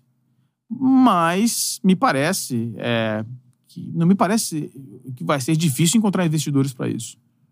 Eu acho que é um. Não, eu acho que vai ser relativamente fácil. Investidores internacionais preparando um- onde o Flamengo deveria estar. né? O executivo imobiliário, uma das missões desse executivo seria preparar o material para a gente correr atrás de investidores ou potenciais investidores. Vamos testar o mercado. Então, pega. Eu já fiz isso no passado. é, precisava de investidor para um grande investimento imobiliário. Era, foi vésperas daquela crise do capitalismo, 2008, 2009 e tal. Já estava mais difícil aqui no Brasil. Ah, vai lá fazer um roadshow na Europa. E pegava o projeto, botava debaixo do braço, marcava lá 10 bancos e, ó, tem aqui, ó, esse projeto aqui e tal. E sai de lá com o investidor. Tem que fazer, o Flamengo tem que fazer isso. Né? Conseguir dinheiro de investidor. É ter criatividade no mercado para. Criatividade no mercado, tem que ter um executivo imobiliário que prepare um material é, imobiliário atrativo, tem que ter um executivo de finanças que prepare uma viabilidade estimada para aquilo, tem que ter contatos e tem que ir atrás do mercado. Porque, para mim, não me parece inteligente, num primeiro momento, salvo a informação estar incompleta, o presidente Landim precisa esclarecer um pouco mais, é, entregar 20% em perpetuidade da, da sua da galinha dos ovos de ouro. É, futebol. Futebol. Eu lembro, não sei se o Landim falou isso nessa entrevista, ou alguém em algum momento falou disso quando falou de estádio, citando a SAF como uma, uma, posição, uma possibilidade, uma alternativa para o Flamengo não passar uma míngua de investimento no futebol no período da construção do Possível. estádio. Faz- E aí você traria como para poder ir, é, dar uma injeção de dinheiro nesse projeto sem você ter que estar tirando dinheiro grosso, né? Por exemplo, o Flamengo, pessoal pode falar, é, porque o Flamengo fatura mais de um bi por ano, né? Beleza, você vai direcionar uma grana desse um bi e meio por ano e você vai desfalcar outras áreas, né? Futebol, principalmente, né? Então não sei se tem essa relação. Mas olha só. Mas eu penso que nem você, eu acho que o último caso tem que oferecer algo do futebol. vai, vai, em algum momento desse processo, acreditando que o Flamengo de fato queira o seu, o seu próprio estádio, em algum momento desse, dessa linha do tempo, alguém vai falar: agora tem que assinar. É, é exatamente. Agora tem que assinar. Agora acabou a brincadeira. negócio ficou sério. É, e é assim que é o mercado imobiliário. Sim. Chega, a gente chamava, numa das empresas que eu trabalhei, de pastinha vermelha. Era Ali. literalmente a pastinha vermelha, tudo digital. Agora, na hora de. Vamos lá, pastinha vermelha na mesa, vamos assinar. E é exatamente isso que a gente está falando. Na hora da pastinha vermelha chegar para assinar, vai ter o sim, vamos ou não vamos. E essa decisão tem que estar relacionada com quanto de dinheiro vai sair do Flamengo e vai diminuir o investimento no futebol. Só que todas as coisas que nós falamos aqui, entregar pa- parte do estádio, não vai afetar o futebol. Porque é, É. parte de um futuro recebimento de um Exato. futuro estádio. Ou seja, essa grana ainda não existe. Então, não me parece ser preciso. Eu tenho uma visão ligeiramente diferente da SAF. Eu acho que em algum momento, nós falamos isso ah, antes, né? Você pega lá o relatório do César Grafietti, né, que faz o ranking da viabilidade da, da Caracaço. parte financeira, é, Convocados 23, de todos os clubes, você vê que as SAFs chegaram nos clubes mais endividados. Agora nós vamos ver uma segunda onda, onde nós vamos ver SAFs de times relativamente mais estruturados, até que um dia nós vamos começar a discutir a SAF dos clubes ricos. Né? O Flamengo não precisa entrar numa SAF agora, porque o Flamengo está lá no outro lado dessa tabela. Exatamente. Mas o Flamengo vai ter que, em determinado momento, falar sobre SAF. Isso, essa discussão vai chegar. Não para o estádio. Não me parece ser necessário agora. Eu vejo a SAF, por exemplo, essa discussão da SAF, no futuro, bem no futuro, quando for discutir, por exemplo, uma entrada de, um, de alguém para ajudar a operar o futebol. Então, vamos lá. Vai chegar um sócio que vai operar o futebol e ele vai trazer uma tecnologia, um conhecimento que a gente não tem e não consegue adquirir, vai demorar 10 anos para adquirir. Aí talvez a SAF possa fazer. E você vai ser uma SAF minoritária. Sim. É, é assim que eu imagino. Agora, é, daqui a pouco a gente vai falar também sobre outros estádios.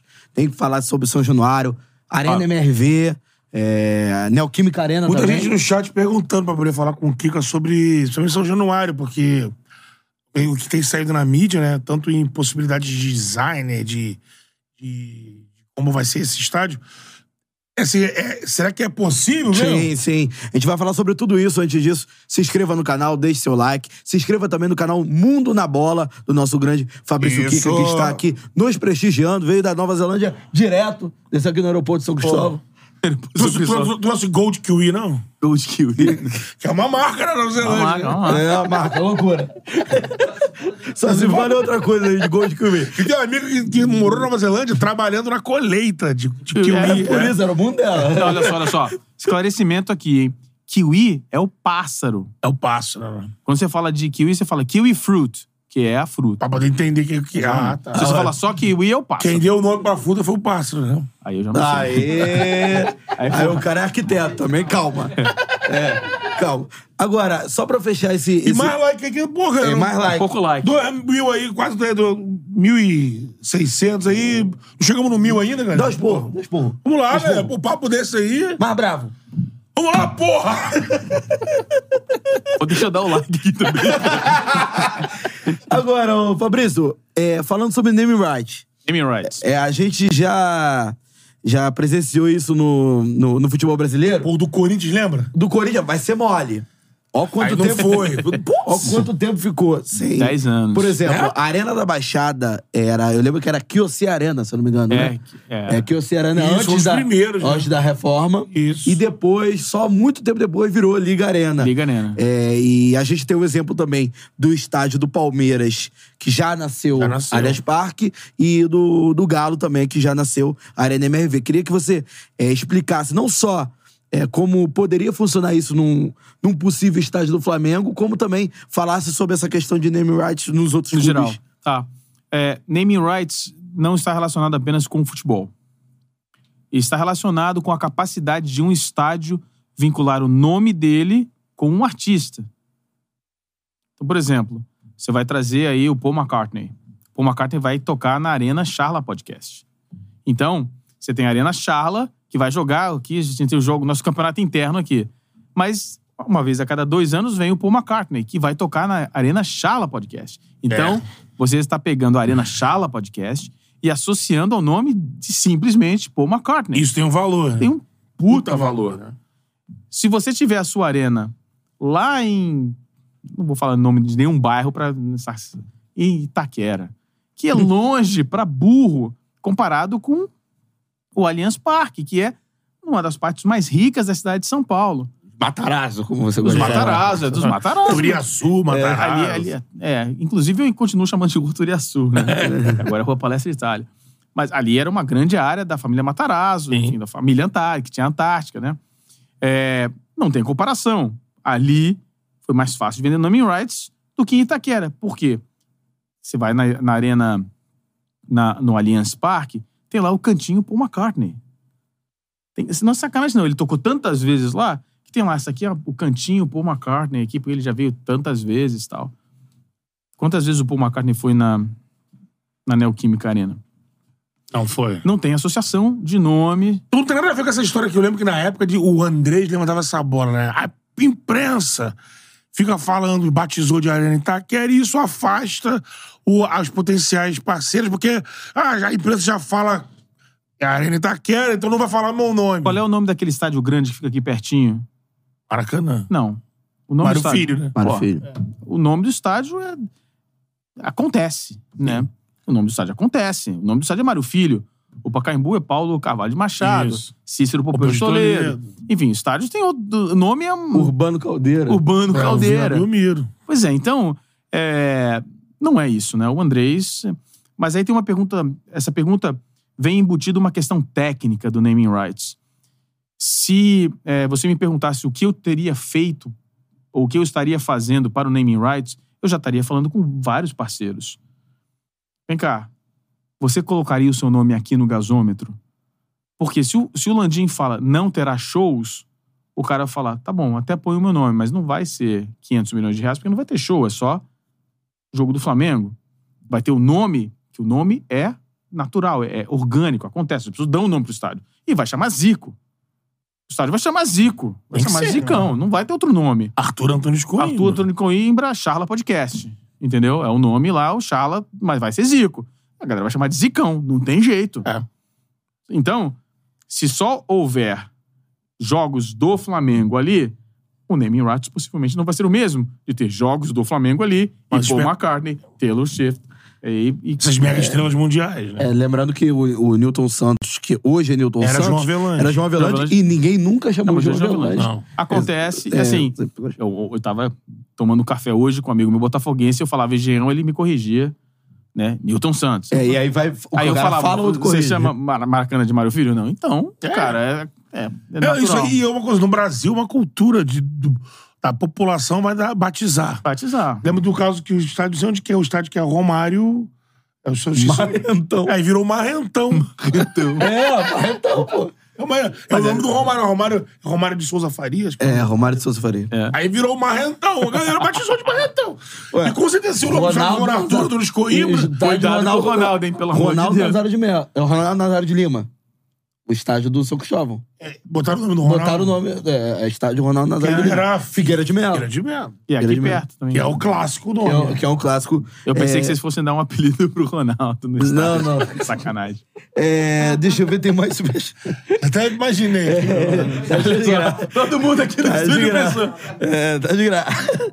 Ó, vamos lá. Abraço Luiz ao Ronaldo Pires aí. mandando. Ó. É, tá assistindo a gente. Ronaldo, tamo junto. É, Luiz Pires, venda de cadeiras de 10 mil a 50 mil reais. Cada não é impossível vender para PF e PJ. Apura-se uma boa grana. A SAF pela governança é evitar má gestão. Faz sentido. Ah, ah, Só que não há necessidade de uma SAF para governança, né? É. Não existe uma necessidade. Você pode, por exemplo, sugerir que haja uma auditoria externa, permanente, ou seja, vai haver uma necessidade de uma governança bem feita. A questão das cadeiras também acho que é fundamental. Camarote. Camarotes. Camarotes até mais do que cadeiras. As cadeiras, é, dependendo de como for a questão da venda delas, pode diminuir receita futura. Você, Sim. você paga a cadeira e você não vai ter mais receita sobre aquela cadeira. É quanto, é, quanto vale, por exemplo, você ficar cobrando um, um ingresso, sei lá, ticket de médio de 50 reais naqueles 10 mil cadeiras cativas, por exemplo. É, você vai perder uma grana ao longo do tempo. Ou, ou ganhar. Você precisa fazer conta. Isso é uma questão de conta. Primeiro é saber quantas vai vender. Vamos saber dimensionar o mercado, que um executivo imobiliário também poderia fazer. Vem cá, o potencial aqui. Cabe 50 mil, o cara fala 10 mil reais. A gente, eu pensei, você tava vendo a minha carteira aqui. Eu compraria uma. Se fosse 10 mil reais, tá comprada. Tem a cadeira pra vida. Pra vida, me dá uma meia dúzia aí e tal. E é interessante também a gente só ler os dois últimos superchats sobre o tema. É que o, o Landim deu essa entrevista pro Mauro em relação a, ao estádio e tal, que não teria show. É, na semana, praticamente, né? Que o Botafogo saiu do Newton Santos pra jogar em São Januário. Perdeu pro Grêmio. Sim. Porque o Soares jogou. Se o, porque o Soares jogou, se o Soares jogasse, é, se o jogo fosse o Newton Santos, ele não iria jogaria na jogar. grama sintética. É, e aí, enfim, não sei até que ponto É. tem o compo... Tem essa reclamação. O Andy sabe disso. Né? Lá em São Paulo reclamam muito quando o Palmeiras sai de sempre. A própria Leila veio agora ao, ao público dizer que tava pensando até em. Você viu isso? Pensando em ad- em adquirir a Arena Barueri. Né? É, Faz Ser um- sentido. Ser o patrimônio do Palmeiras também. Faz sentido. Ó, últimos dois superchats sobre esse tema, depois a gente vai falar sobre outros estádios. Aliás, outros estádios que já existem. Porque esse não existe ainda. É. Pra ninguém me dar esporro. Falando assim, ah, então você vai sair daí do estúdio, vai passar em frente ao estádio do Flamengo. Eu, tipo, normalmente eu tô falando com o Paulinho quando eu vejo de Niterói. ó. Aí, tá passando em frente ao, ao Zicão ali. O fantasmão, assim. É, o Fantasmão é um nome bom também, né? Fantasmão. O malvadão. Manuel Pereira. Flá poderia comprar parte do terreno do terminal e ele ainda é, complementa. Há terrenos do lado que podem ser adquiridos juntos? terreno do exército ali é um outro processo. Imagina, o Flamengo entra numa negociação por um terreno de 80, mil- 86 mil metros quadrados, se eu não me engano, que é o, é o remanescente ali do Gentileza, e entra numa outra negociação gigante com o exército, aí põe 10 anos pro estádio ficar pronto. Agora falando sobre o rival do Flamengo, falando sobre o Vasco. Isso, que a gente teve aqui, um, na época, na semana da eleição, um dos candidatos, né, que, que perdeu o Pedrinho, o Leven, que tem um projeto, que tem no site dele, um projeto de um estádio uma, com desenho de uma caravela, né? Parece, né? É. E aí, logo depois, né, o Pedrinho vence a eleição, o prefeito Eduardo Paes é, dá o ok do potencial construtivo. Transferiu o potencial para arrecadar né? dinheiro. Exatamente. E aí, lógico, o Leve, quando esteve aqui, se colocou à disposição perdendo para continuar no, no processo junto do Pedrinho, não sei que peta isso, mas ele tem lá o projeto que ele pagou para desenvolver, né? E São Januário, ele, ele, ele tem assim. Ele me lembra um pouco o Parque Antártica, Lembra o Parque Antártico antigo, Né? absolutamente, é. só Bem que parecido, inclusive. numa região mais apertada do que é ali, né? Uma, com uma situação de área de influência primária pior do que o Parque Antártico. É. Então, assim, primeiro eu queria saber se você, o que, que você acha daque- daquele, de- daquele design lá, daquela. Então- se é possível, se é viável aquilo. Todas as informações disponíveis, não a da Caravela, o do Pedrinho, Sim. É, todas as informações é, disponíveis ali são muito embrionárias, né? É, mas me parece ser possível. Não me parece. Por exemplo, o estágio que o Pedrinho aparentemente está, me parece estar à frente do do Flamengo, porque há sim um desenvolvimento, tem um escritório de arquitetura contratado que fez um estudo, acredito eu, que caiba no terreno, que tem um desenvolvimento. E a gente precisa pensar, né? Por que, que o Pedrinho quer fazer essa reforma? Por que, que, por que, que é necessário? Está é, o estádio de São Januário, que é charmosíssimo, né? Porra, assistir um jogo lá é maravilhoso. Né? Mas ficou ultrapassado como um Está ultra- aparelho, tá- né? tá- tá ultrapassado.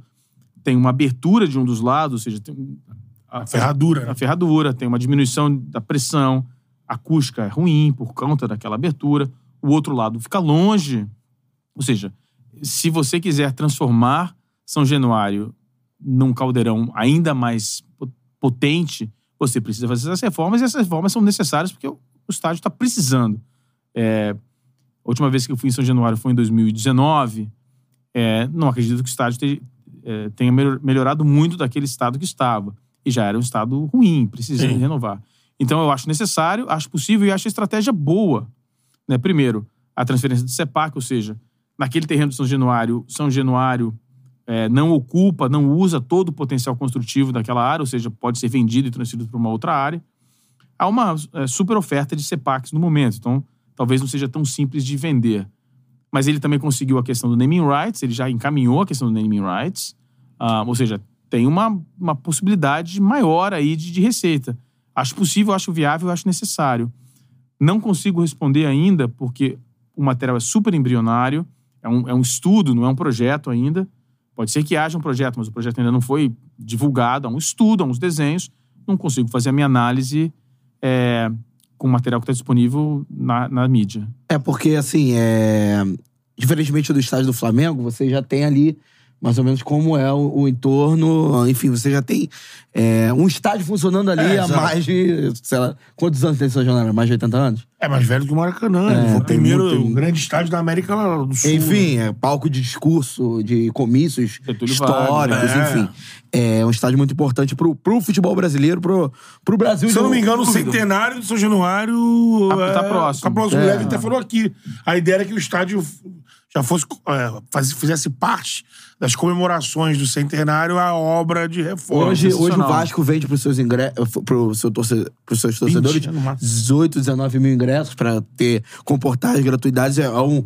Pro, ainda mais pro potencial da torcida do Vasco. O Vasco fecha o Maracanã. Fecha o É, Maracanã exatamente. o tempo todo, né? Ali você acha que seria crescer pra cima? Tá, tem, tem a área natural é, de um dos lados. Quer criar, eu fechar a Vamos lá. Tem a diminuição daquela. Eu demoliria, se fosse possível. O tombamento, o tombamento de São Januário é só naquela parte frontal da fachada. grande.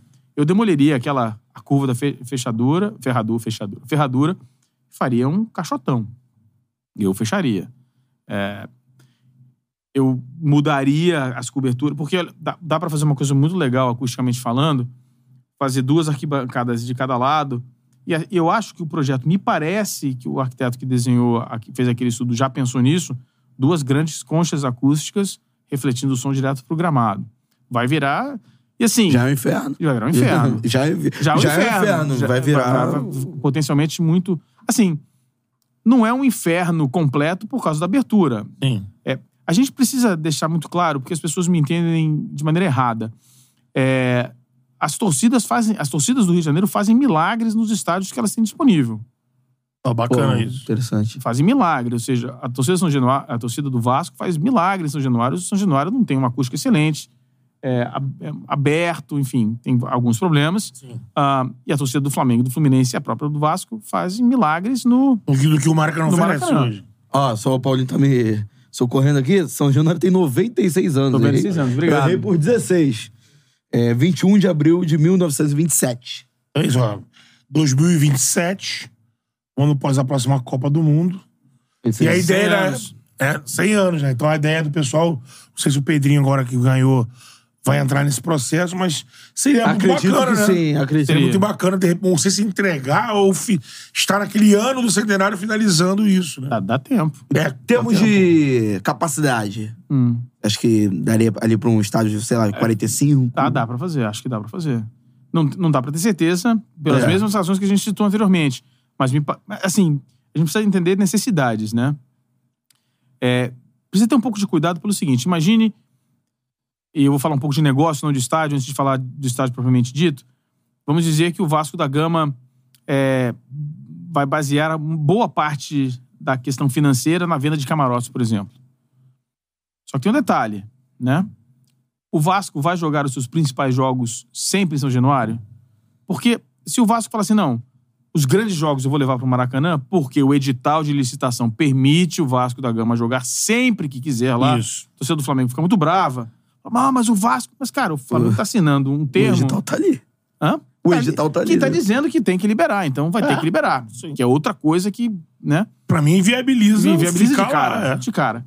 Aí tem o seguinte: o Pedrinho vai lá, faz o estádio lindo, vende os camarotes, e aí na final vai jogar Joga no Maracanã. Maracanã, é. Os caras vão ficar putos. Lógico. Com razão, né? Isso tem que entender. E aí, e também eu acho que isso implica no tamanho que você quer botar, né? É, absolutamente. Se eu vou botar meus jogos principais do Maracanã, eu vou levantar a arena de 45 aqui. Você vai botar 45 em jogo regular? Pois é. Se é muito. O time estiver voando muito. Exatamente. Você vai botar todo o jogo com a carga total, independente de se é decisão ou não é. É. e- Aí entra na questão do negócio. Vamos sentar aqui, vamos falar de realidade. Vamos construir o, o estádio aqui de São Januário com dinheiro de camarote? Vamos. Então tem esse problema aqui. Talvez não venda por tanto. Tem- isso tem que fazer conta. Agora, não me parece ser um grande problema ali chegar em 40, 45 mil. Me parece um tamanho bom de estádio. O Corinthians joga todos os seus jogos numa arena de aproximadamente 45 mil pessoas. Então tá certo. E aparentemente, é o- assim, é... A taxa de ocupação é. A taxa de ocupação é altura. altíssima, É altíssimo. No, no Corinthians. Antes de falar do próprio Corinthians, falando de outro clube do Rio de Janeiro, o Matheus Lins, meu xará, tá perguntando sobre Laranjeiras.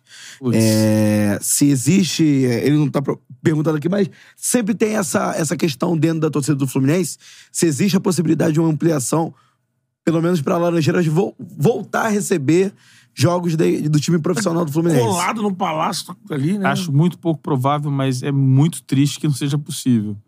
É o estádio mais charmoso do Rio de Janeiro, disparado. É lindo, é, mas eu acho muito pouco provável.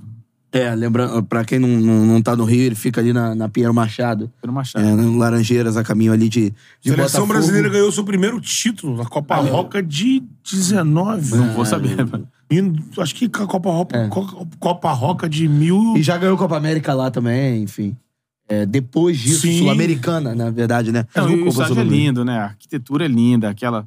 Parece aqueles estádios ingleses do começo do século passado. isso, é isso. extraordinário. É porque, de repente, é porque é, ali tem vários, vários fatores, né? É, o estádio tá na Zona Sul, o estádio tá numa rota importante. é, Eu acho de- que não tem área pra ampliar. É, não. É, e, e o É acesso muito ali, também né, é, é complicado. Seria uma, uma, uma comparação parecida com o estádio da Gávea? Ou- Seria parecido. É, seria parecido. é. Só que o estádio da Gávea, eu me lembro é, de arquibancadas tubulares em volta ali. Já houve época de ser feito, mas é a situação é similar. Eu acho que na Laranjeiras tem menos área do que na Menos. Gávea. Eu acho que na Gávea, se, vamos dizer assim, ó, o Flamengo resolveu fazer aqui e a Associação de Moradores do Leblon não vai emperrar. Mas o problema não é só a associação de moradores. Um projeto dessa envergadura exige um relatório de impacto de vizinhança. Sim. E vai ter impacto. Ou seja, mesmo que, a, mesmo ter. que a associação de moradores por um milagre fale, não, é, vamos fazer um estádio aqui, é, tudo bem. Vai ter impacto pra burro. É. Eu lembro daquele projeto lá de trás, dos anos 90, que não existia o shopping do Leblon ainda. E foi inviabilizado Pela associação. pela associação. Me lembro disso também. E, e era meio que, se não me engano, não sei se era a mesma empresa que acabou no futuro fazendo o shopping, porque o shopping seria junto, né? Seria a do ideia lado, seria é. do lado. Eu não, eu não me lembro exatamente. Assim, precisamos, a gente precisava voltar e ver onde foi um entrave, se foi mesmo a associação de moradores ou não, porque às vezes vira verdade a partir da repetição É, de uma exatamente. mentira. Então não sei exatamente o que aconteceu. Mas tem outros, outros, outros problemas. O terreno não é do Flamengo, enfim, tem outras histórias, tem outros complicadores ali pra fazer um estádio. É, falando sobre outros estádios, a gente falou aqui já de também de. Tem um que eu vi na live do Kiko, eu achei interessante, que a gente fala pouco, pra mim, até meu pensamento há um tempo atrás era que nem ia ser mais estádio, ia virar condomínio, é o Pacaembu, né? Pô, o Pacaembu é sensacional. Eu, né, eu não tive prazer de ver um jogo no Pacaembu antigo, que todo mundo, quando eu cheguei na imprensa, os mais velhos, falavam, ó, melhor lugar pra ver jogo. Pô, era sensacional. Pacaembu, Ah, Praça Charles concentração, Miller. Praça Charles Miller. Praça Sabe, Charles era tudo Miller. muito legal. Era no E- Vale, né? E o tobogã, né, que era uma yellow wall, né, guardada as devidas proporções, É. era, era isso aí, cara. O estádio simples, estádio raiz. Você ficava um pouco longe. É, Tinha curva também, também era uma meia, fer- uma meia não, era uma ferradura. Então, atrás do gol, você ficava meio longe, razão pela qual a Gaviões da Fiel ficava na direção, na lateral, pra ficar mais próximo do campo, não ficava atrás do gol. Tinham vários detalhes. O, cara, o Pacaembu... Primeiro jogo que eu fui no Pacaembu, eu vi o Pelé, pô. Na Copa Pelé, né? Não era o Pelé, né? mas era a Copa Pelé, né? É, o Pelé, no dia que ele deu autó- autógrafo pro Galvão Bueno, lembra? Que Pô, o Galvão eu- Bueno fica falando o tempo todo assim. Não, o Pelé me deu autógrafo. Eu vi com meu Pacaembu." pai aquele jogo. Então tem, vai É. ser. Né, meu pai é filho de italiano, foi Brasil e Itália, que era a Copa do Mundo de 70. Sim. E a gente teve uma dificuldade, choveu pra caramba, tomamos chuva, a gente acabou entrando espremido, a gente assistindo na tribuna de imprensa, e eu vi o Pelé. Cara, o Pacaembu é sensacional. Eu lembro do, do Corinthians se despedindo do Pacaembu pra ir. Também lembro pra disso. arena, aí tocando Saudosa Maloca. Saudosa Maloca, sensacional, É. né? Agora, qual a situação do Pacaembu atual? Ah, o o Pacaembu atual vai receber alguns jogos. Estão reformando, tão reformando as arquibancadas. Vai ter um centro de negócios onde era o tobogã. É. virou qualquer coisa, não é, É, mais um estádio. o Aí tem uma coisa curiosa que eu queria é, falar, né? A torcida do Corinthians fala, né? Pô, é, nas minhas lives lá, nos comentários, falam, não, absurdo o Flamengo deixar o Maracanã, né? Pô, os caras deixaram o Pacaembu. é. Os caras saíram do Pacaembu, foram ter vida própria. Sim. O Corinthians, quando o Corinthians sai do Pacaembu, o Pacaembu morre. É. É, faz parte. E quando ele vai pra arena, é, foi, acho que era o momento. Aí o Corinthians morre por causa da parte financeira, né, É. cara? Não, mas eu acho que era o momento em que o Pacaembu ele é do, da prefeitura, né? É. Prefeitura. Que tava mais alinhada em fazer uma composição com, com o Corinthians, é, né? é. Do Corinthians ser o arrendar o Pacaembu. Já, já que estamos falando é, de Corinthians, de Pacaembu, eu queria que você é, fizesse uma análise geral sobre a arena. é, porque muito se fala que ah, a arena do, é, do Corinthians foi um presente do governo. Que à época o André Sanches era muito, então presidente do Corinthians, muito ligado ao presidente Lula. É, queria que você falasse um pouco sobre isso, até sobre essa situação da dívida, que agora foi. Ainda é, não, não é, foi oficializado é, não, ainda. é, não, que agora foi. é, voltou à tona Sim. essa, essa situação de um possível acordo com a Caixa, do, do Corinthians com a E Caixa. dívida, porque, isso di- dito pelos corintianos na época, né? O Corinthians teve que subir é, o caderno de encargos da construção pra ser um estádio de semifinal de abertura de Copa com essas coisas luxuosas. de bancar o Morumbi, mais. talvez, né? Também, lógico. Também. Bom, até onde eu sei, o Signo Iduna Park teve jogos de Copa do Mundo Exato. também. É. A Alemanha não cedeu nada de encargo, nem É. nada. Eu acho... Não vou... Considerando a sua audiência, o tamanho desse canal, eu não posso fazer nenhuma declaração de, da relação é, permissiva, possível relação permissiva entre Corinthians e poder público.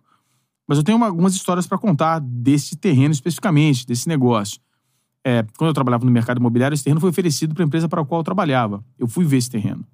Esse terreno tinha, sob o terreno, tubulações da Petrobras. E eu descartei aquilo porque eu falei, cara, para aprovar esse projeto vai ser um problema sério. O Corinthians fez a aprovação, ou seja, na pior das hipóteses, havia uma boa vontade do governo, dos governos de todas as suas esferas, de aprovar aquele projeto. A questão da dívida e da... Corinthians tem lá o seu palácio de mármore.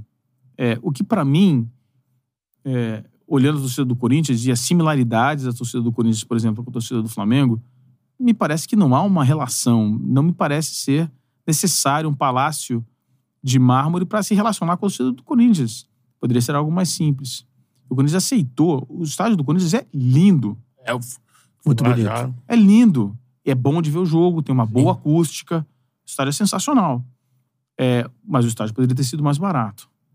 E se você perguntar ao torcedor corintiano, eu não sei qual é a resposta, mas eu tenho certeza que boa parte diria: eu preferiria um estádio mais barato e não ter o problema da dívida que eu tenho. É, Agora, estamos vendo uma renegociação de dívida, uma proposta que é duvidosa do ponto de vista do poder público cedendo aquilo, porque depois de um determinado, mu- determinado tempo, a dívida se torna uma dívida, entre aspas, considerada impagável, um fundo perdido. Então, se você of- oferecer qualquer coisa, teoricamente o governo pode aceitar. Como contribuinte, você não, não quer vê-lo. É. Torcedor do Corinthians talvez ache que seja uma boa ideia. Eu acho que existem alguns erros conceituais na história do Corinthians. Acho que o Corinthians é, não deveria ter aceito um estádio com aquele custo. É, eu acho que o Corinthians deveria fazer, ter feito um esforço maior de construir um estádio que atendesse às necessidades do clube por, por um custo muito mais baixo. Eu acho que seria possível. E que, que pese a beleza e a qualidade do estádio. O estádio é lindo, o estádio funciona muito bem. O, estádio para operar, por exemplo, é mais barato que o Maracanã. Ah, é Custa, mesmo, mu- é? custa muito menos. Você, se você olhar um ranking é, de custo operacional do estádio, de, renta, de, de receita líquida, o Maracanã, se eu não me engano, esse, nesse campeonato é o 11 primeiro estádio. Tem aí uma receita líquida de 46%. Ah, o estádio do Corinthians e o estádio do Palmeiras estão na casa de 77%. Caramba. É, lembrando que, Maracanã é um assim. ralo é, mesmo, é um ralo. é uma dúvida que eu, que eu tenho já de um tempo. é, se eu não me engano, na Arena Corinthians, na Copa do Mundo, tinham arquibancadas provisórias. Tinha. É, assim, ali atrás do gol, É. acima da. Ali naquele, naquele mirante. É, ali. onde ficou as organizadas do Corinthians, Exato. inclusive. Retiraram. É, eles retiraram, enfim. É, o porquê da retirada daquela, Não sei daquelas arquibancadas? sei Ou então, mesmo, a possibilidade de erguerem arquibancadas provisórias e não permanentes ali, dado o tamanho da capacidade da torcida do Corinthians. Não, eu não sei responder. Eu acho que o Corinthians deve ter uma capacidade de investimento. Estou chutando, tá? É uma capacidade de investimento restrita no momento, porque tem uma dívida muito grande, não vai investir num estádio que ainda não se pagou, que está negociando a dívida. Não parece fazer sentido. É, mas eu acho que, inclusive, que- pela questão acústica, valeria a pena ser considerado aquilo. O Juan Dias é, pediu pra falar da aproximação da arquibancada do Morumbi. O Morumbi. Ah, muito é, legal. né, A gente já falou sobre Eu, eu aqui. fiz uma live sobre isso. Tipo o River. É, cara, o, o River e o Monumental de Nunes são estados muito parecidos. Mas o, o, o Monumental de Nunes, se eu não me engano, tem um, um nível de anéis a menos. Então exigiu menos a reforma do que exigiria no Morumbi. No Morumbi, se você simplesmente é, criar ali alguns assentos em volta do gramado ou continuar o último anel para que ele se aproxime do gramado, você vai ter que rebaixar muito o gramado. Se você rebaixar muito o gramado, você começa a criar ponto cego na arquibancada. Então não é tão simples, é um processo é, complicado. Mas eu digo uma coisa: é, eu acho que é necessário. Eu acho que é necessário. Eu ainda não fiz as análises do novo estádio do River, mas o estádio do River não era um estádio bom, não era um caldeirão. O Monumental. Não era um caldeirão. Você ficava muito longe, enfim, não, não era. Agora melhorou muito. E o Morumbi, a gente precisa fazer um destaque aqui importante, né? O São Paulo está arrecadando mais dinheiro com o estádio esse ano do que o Flamengo. Com preços mais com preços baixos. mais baixos. Isso é uma coisa que tem que ficar clara. A taxa de ocupação, né? a taxa de ocupação e o custo operacional. Sim. Ou seja, o Maracanã está fazendo o Flamengo perder dinheiro. Ou seja, a gente tem que dar um mérito à torcida do São Paulo que está enchendo o estádio e que poderia e está fazendo pressão, está ganhando jogos, etc. Imagine o que a torcida do São Paulo faria se o estádio fosse melhor. Exatamente. A gente A teve lá- popularização da torcida do Então, a São gente Paulo teve também, São né? Paulo Sensacional, né? na final da Copa do Brasil e sentiu isso. O São Paulino hoje, lá, lá em São Paulo, é, tem uma campanha do clube e uma adesão em massa de que o São Paulo hoje, eles consideram que hoje o São Paulo é a torcida mais popular da capital. Até mais do que historicamente É. Corinthians, coisa. O Arnaldo Ribeiro fala sempre isso, né? É, não sei se eu concordo. Eu- Eu entendo de onde está vindo, porque o que eles estão fazendo é atrair para o estádio uma Isso. população com menos receita. Mais carente. E É. aí você aproveita e usa o slogan, né? Agora nós somos os mais Então, mais populares. popular. É uma, é uma, uma- Não sei se em números gerais é de fato. né? é uma pesada de mão, mas dá pra entender, né? Sim, sim. Agora, um assunto polêmico é, sobre estádios. Hum, É, gramado sintético. sim.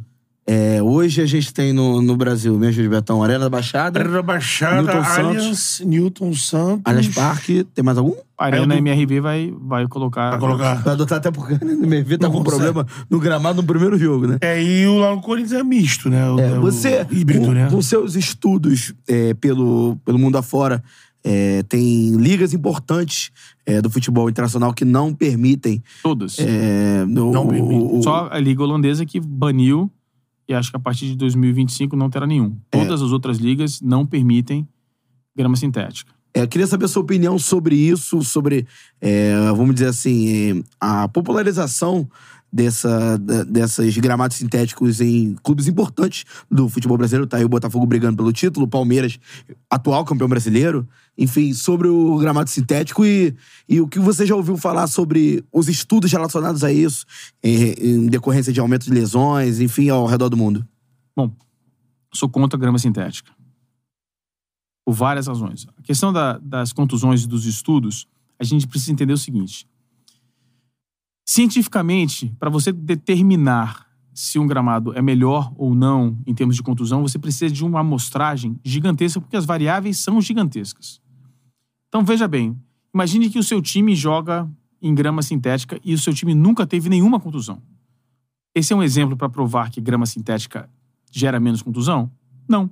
Por quê? Porque você, teoricamente, o seu time pode, numa, numa hipótese, ter, ser menos propenso a ter contusão. Uhum. Então você pode provar qualquer coisa. Você pode provar que simplesmente esses jogadores com média de 1,74m, que é a média do seu time, não têm contusões.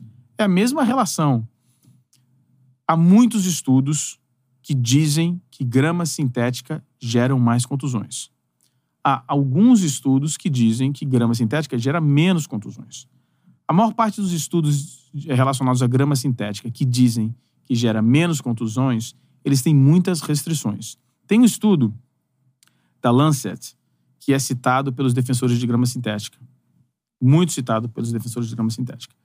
Eu me dei o trabalho de não apenas ler esse estudo, como consultar pessoas da área. Né? E um artigo científico lhe permite, permite a qualquer pesquisador ler e entender as conclusões daquele estudo. E talvez você não entenda as, os detalhes técnicos. Mas uma coisa importante a respeito de grama sintética. Esse estudo, que é super citado, que é citado por pessoas da imprensa, pessoas que defendem grama sintética, é super restrito. Ele começa com 1.200, 1.400 estudos ou 1.200 estudos, ele acaba com 22 estudos. Ele descarta um monte de estudos e acaba tendo um resultado muito pequeno. Mas existem muitos outros estudos que provam o contrário. Existe um grande número de estudos, agora acontecendo nos Estados Unidos, para o futebol americano, mas é outro esporte, é outro esporte. Mas a movimentação e a contusão é similar, porque não está, está excluindo as contusões por contato, está incluindo apenas as contusões de torção do gramado. Mudança de direção, Mudança né? de direção, que Frenagem, são frenagem, que é. são parecidas. E é um fato. Quando você olha uma chuteira de futebol hoje, aquilo ali é o resultado de um processo de evolução de 40 anos. Houve um processo imenso de evolução das chuteiras para a grama. Quando um jogador está jogando futebol e você vê sair um tufo de grama, aquilo ali está liberando a pressão ao invés de manter a pressão nos tendões e nos ligamentos daquele jogador. Aquilo é positivo. Saída ali. Ela sair dali. Eu sempre notei como, pô, campo de merda. Mas, mas, mas às vezes Às é. o vezes campo de é merda, também. Né? Mas aquilo ali evita. Na grama sintética, isso não acontece. É. Se o movimento daquela chuteira que foi desenvolvida há 40 anos atrás para o gramado ficar travada, aquele movimento de tufo que sairia, que liberaria a pressão, vai ser liberado no ligamento dos jogadores. Então, é, eu, eu quero dizer o seguinte, inclusive, em maio deste ano, em uma das minhas lives, naquele gramado horroroso do Maracanã, eu falei, cara, o Flamengo tem que começar a olhar para a possibilidade de um gramado sintético. Não é possível que jogue assim. Sim. E eu comecei a estudar. Então, eu fiz o comentário a respeito do Maracanã em maio, e dois meses depois eu falei, cara, eu estudei muito e cheguei à conclusão de que grama sintética não é a melhor opção. Só é a melhor opção se você quiser fazer um show. Aí faz mais sentido. Mas aí, neste momento, a sua prioridade deixa de ser o futebol e a saúde do seu atleta É entretenimento. passa a dinheiro. ser a parte financeira. Justo, cada, cada, cada agremiação tem a sua prioridade. Não acho que seja a melhor maneira e não encontrei nenhuma justificativa e nenhum estudo que me convencesse suficiente de que grama sintética é mais segura do que grama natural. E o contrário, eu encontrei. Eu encontrei vários estudos que me provaram. E as pessoas me perguntam, mande um estudo. Eu falo, não, cara, você pesquisa. Vai lá e faz a sua pesquisa você mesmo, você se convença. É, eu tive um, um debate intenso com a torcida do Atlético Mineiro por algumas razões. Uma delas foi a grama sintética e eu escrevi que eu achava um absurdo. Estágio novo, Tá. novo fazer isso. E, e os caras enlouqueceram, né? Eu vou até te perguntar sobre o Atlético, É. né? Mas eu- só em cima ainda disso, é... por exemplo, não sei se você tem condição de dar uma opinião ou falar assim, olha, é por isso sim, não é por isso.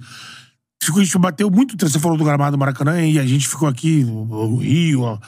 Sempre tá com o mesmo assunto. Essa grama, essa grama do Maracanã, não tem condição. Se entrar um terceiro, jogam dois times. Aí quando o Vasco quer jogar lá, é um desespero. Pô, mas vai ser mais um.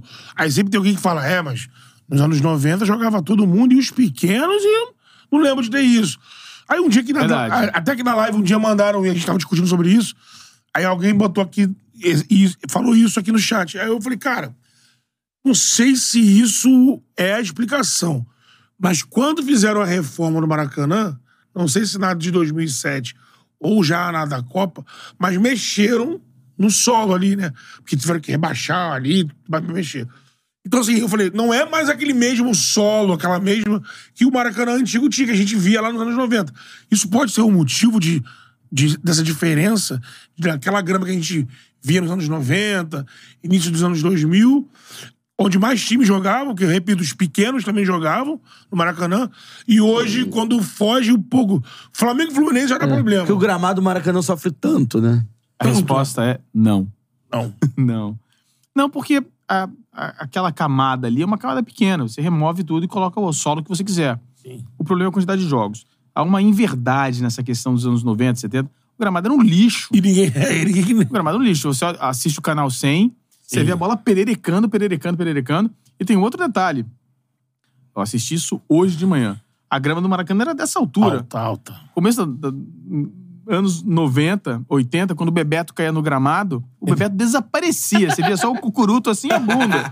É verdade, Bebetinho, sumia. Bebetinho. Era, ma- era magro que na folha de papel, ele caía no gramado com a bundinha. Você vê fácil cabeça. isso nas, nas imagens. né? A, a grama era extremamente fofa e o gramado era horroroso. Horroroso. A exigência era menor. O gramado. Aí tem várias questões. A extensão do gramado diminuiu É, padrão da ah, FIFA ali. quase né? 20%. Tá? Os jogadores hoje correm muito mais do que corriam. A exigência eh, da qualidade do gramado naquela época era muito menor do que hoje. Então, é uma combinação de vários Não fatores. existia nem essa discussão, ah, os gramados e Exis- tal. existia. É, mas, mas assim, não. é, por exemplo, é, o que eu digo é que. Entre a torcida não existia. entre não torcida existia, não existia. não existia. Você o fala, gramado é melhor que o seu. É. Não, eu- havia preferências de jogos em algumas praças por conta de gramados. Então, Sim. história clássica de 1981, Atlético Mineiro e Flamengo. Vamos jogar no Serra Dourada porque era o melhor gramado do Brasil. É. Aquela, aquele desenho, aquela estampa do gramado. É, por exemplo, a Vila Belmiro teve épocas de gramados horrorosos, horrorosos, e épocas de ser referência. Então, sempre tinha essa... Ah, não, esse gramado aqui, o gramado lá é melhor. Mas não o tinha... Maracanã teve uma época que. Ter um bom gramado. Bom gramado. Teve um bom gramado. É, Mas a questão do gramado agora é que a exigência é muito maior. E Sim. agora, é, porra, na década de 80, quando a gente olhava os jogos de futebol em inglês, aquilo que a gente tava comparando, né? Que era lama. Os É. caras jogavam na lama, era briga na lama. É, e rugby, né? Só era bola rugby, alto. era né? mesmo gramado, É inclusive, mesmo no verdade. estádio. É, é verdade. E aí, é- é- esse era o comparativo. E na Itália também não era muito melhor. Agora você assiste um jogo da Premier League, é uma mesa de bilhar.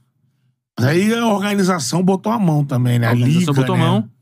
Mas, sobretudo, a questão do gramado, hoje, é a quantidade de jogos.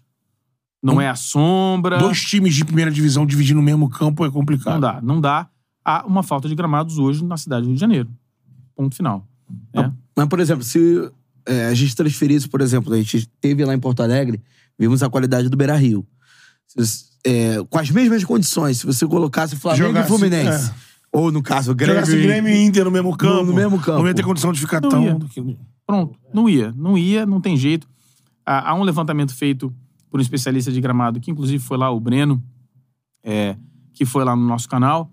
Ele fez um levantamento até junho. É, você pega tudo, vários estádios do mundo, cinco jogos por mês, quatro jogos por mês, né? 20 jogos. ó. Flam- é, Maracanã, 39 jogos. Oito, nove jogos. Oito, nove jogos não. Oito jogos por mês. Por Não- mês. Não, cabe, não dá, não há gramado que resista. É Pra, bom, gente, bom, bom, fala pra isso. gente ir finalizando é, nosso papo também, esse grande passeio pelos estádios é, do, do, do Brasil, é, queria que você falasse um pouco mais sobre a Arena MRV, é o estádio mais novo, né? É. Estádio mais novo é, do E que a Brasil. galera aqui no chat que não é galo tá apelidando de galo cego. É, porque Da história do É. ponto cego. Teve, tiveram algumas postagens nas redes sociais, principalmente em relação ao primeiro jogo, de pontos cegos. De uma área do tar do gol, de uma certa altura que você não enxergava o gol. É, e, a, e as reclamações do gramado, você já falou aqui sobre o, o gramado, que achou um absurdo ter um gramado tão ruim logo no início e a- os indícios que vão trocar o gramado pa- para uma grama sintética. Mas eu queria que você falasse sobre a concepção do estádio, se te agrada. Agrada muito. Assim, as pessoas me, me entendem mal todas as vezes que eu faço alguma crítica ao estádio, ao estádio do Atlético Mineiro. O estádio do Atlético Mineiro, esque- vamos esquecer a parte da dívida, tá? Não vamos entrar nessa. Não tô falando de dívida. É um, é um clube importante do futebol brasileiro que tem uma situação similar com a do Maracanã, jogava no, Moru- no Mineirão, Mineirão. saiu do Mineirão, construiu seu próprio estádio. O estádio que tem uma acústica excelente, uma boa distância do gramado, e tem agora o seu próprio estádio. É um tapa na cara de vários clubes que não tem, especialmente o Flamengo. É, mas existem alguns, algumas partes do estádio, algumas, alguns conceitos do estádio que eu não concordo e não gosto. Ah, essa questão do ponto cego é uma questão conceitual que eu discordo do arquiteto que desenhou.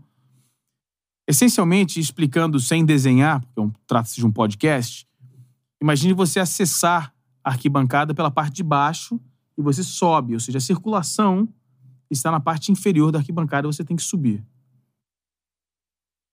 Se você coloca as pessoas ali assistindo o, jo o jogo dali, as pessoas atrás não conseguem ver o gramado. Mas é assim que a gente assiste jogo. A- Na mureta. Sim. Na Arena MRV, esta circulação está na parte onde normalmente os torcedores ficariam. E para que não haja o ponto cego, eu ainda acho que há mesmo quando não há torcedores ali, ou mesmo que haja, a visibilidade é ruim, porque você tem que ver através do vidro, tá?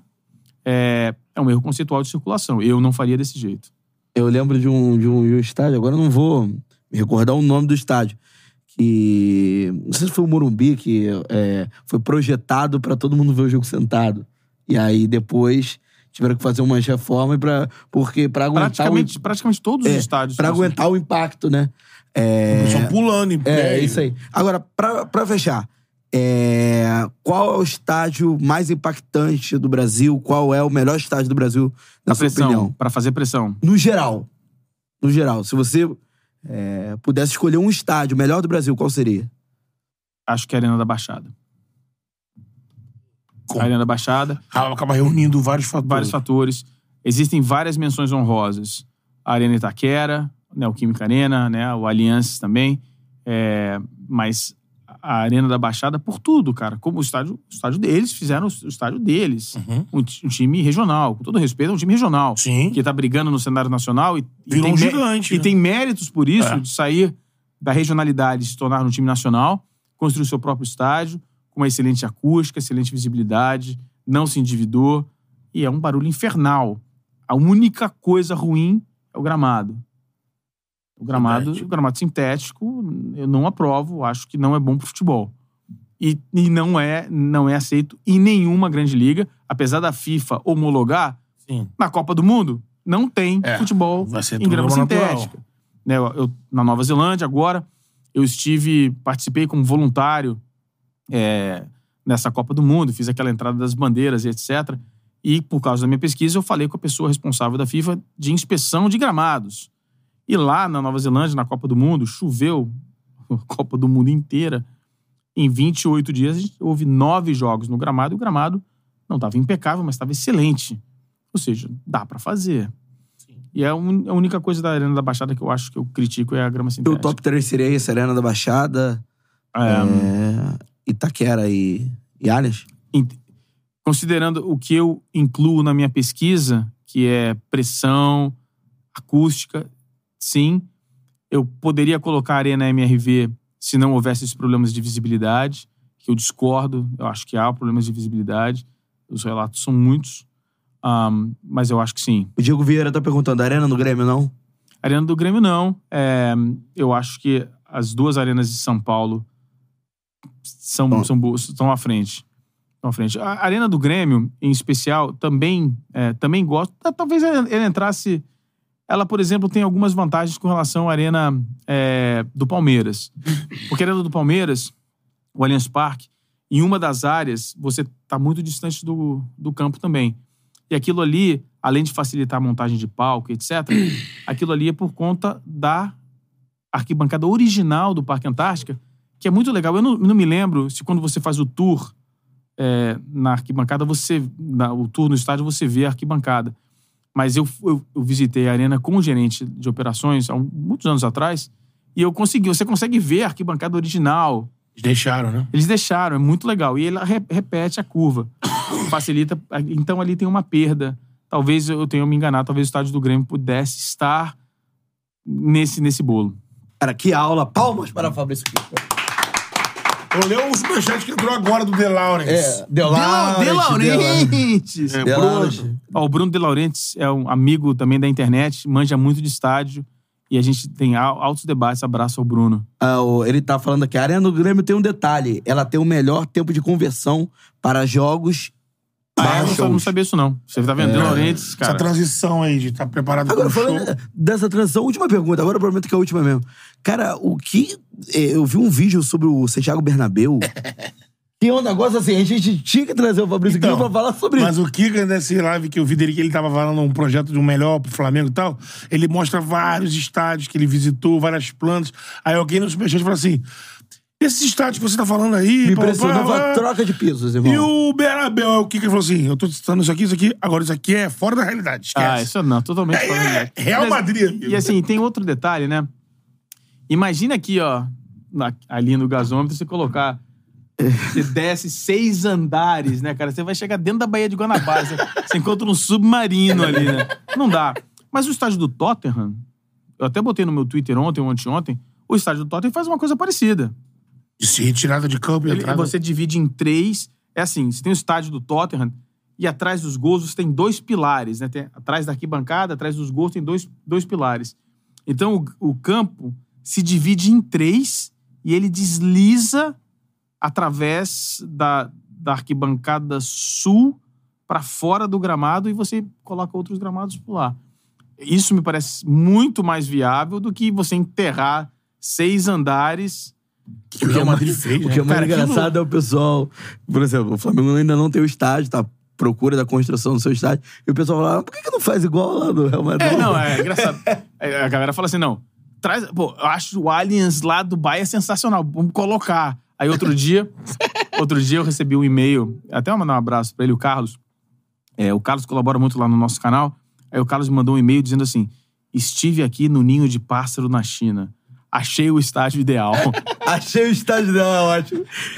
Cara, você me lembra? Foi pra Joanesburgo, porque era o Soccer City. É demais. Né? É demais. Demais. Esse estádio é demais. Eu, eu lembro, pipa. eu lembro do, da, da época do Orkut, que a galera falava do Everestão, que era um estádio. ó, ó, o estádio ideal pro Flamengo é esse.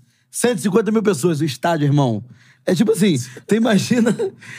igual aquele amigo nosso que falou que o Flamengo ia jogar 3 mil quilômetros de altitude. sim. Então, era mais ou menos isso. A arquibancada tinha um quilômetro de altitude. É. Um milhão, né? Lembra- ó, o so- mas o Soccer City, cara, era um estádio que precisava ser visto com mais. É que é caro também, mas que é, le- é muito legal. É muito legal. Eu assisti o clássico lá, né? O, o Orlando Pirates. Orlando é? Pirates. E quase morri, né? Porque você chega lá, eu era o único. Eu não sou negro, né? Eu não sou branquelão, mas era o único lá no meio. É porque na África do Sul, né, o futebol é, da, é, do, é, do- da- são dos negros, mas africanos, negros e o né? rugby é do- Rugby é dos Chabalala. Chabalala. Chabalala, Jogava lá. né? jogava um golaço na estreia São os bafana, bafana. Bafana, bafana. Aí eu cheguei no estádio, primeiro, né? Cheguei no estádio, uma camisa branca. O cara falou numa língua local lá, acho que era Zulu. Eu falei, "É, não sei. qual o clube que você vai torcer? Eu falei, sou brasileiro. Ah, não, tudo bem. Então fica aqui com a gente. Os caras ficam dançando. A gente dá uma vuvuzela, assim, só Cara, pra experiência- É, só pra ele, meu, vamos Cara, ajudar. A gente precisa fazer uma outra pra falar das experiências e assistir em Não, outros não, países. vamos fazer. cara, vamos fazer. é Vamos marcar a sensacional. nossa volta ao Brasil. Agora, antes da sua volta ao Brasil, principal estádio do mundo. Principal, mas em qual sentido? não. assim? O melhor na sua avaliação. Que você conhece, Os seus lógico. parâmetros do, do estudo que você faz. O antigo Bernabeu, vou falar três. Ah, melhor ainda. O antigo Bernabeu era, era espetacular. Ahm, o Signal Iduna Park é espetacular. E o, e o novo e o novo estádio do Tottenham. Que é espetacular. Um na né? Inglaterra, um na Alemanha e um na É. Espanha. Se você me pedir, se você forçar muito, eu vou falar o Signal Iduna Park. que é, cara, que é a Muralha Amarela. É, né? A Muralha, eu nunca tive a oportunidade de ver um jogo no Signal Iduna Park. Eu já fui ao Signal Iduna Park, é, fiz três visitas, ahm, fiz quatro visitas em três diferentes oportunidades. Uma eu fui duas vezes. E eu nunca tive a oportunidade de ver um jogo. Mas ah, nós nu- nunca conseguiríamos ter um- uma muralha amarela, porque a muralha amarela tem 37 graus, que é o máximo que a legislação permite no Brasil sentado. Acho que o império, Impé- sem cara, cadeira. é, é espetacular. É, o impacto muito Ó, forte. último superchat que eu acabei esquecendo. Vitor Lima, estádio no gasômetro vai parar o Rio. Entrada de ponte, Avenida Brasil, Leopoldina, Terminal Gentileza. Será uma irresponsabilidade que o prefeito Eduardo Paz não vai autorizar. Quem disse que a gente quer saber disso? A gente quer saber de estádio no, no gasômetro.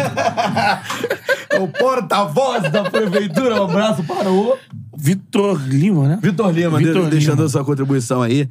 Obrigado. Fabrício, mais uma vez, obrigado, Obrigado, pela obrigado vocês Muito obrigado pela Valeu, presença valeu. cara. Obrigado pela presença. É hora de falar Reclames. dela. É do Reclames. KTO. KTO, a casa de aposta que patrocina o Charla Podcast. Faça sua fezinha na KTO, cupom Charla, 20% de bônus no primeiro depósito. O QR Code está circulando por aí.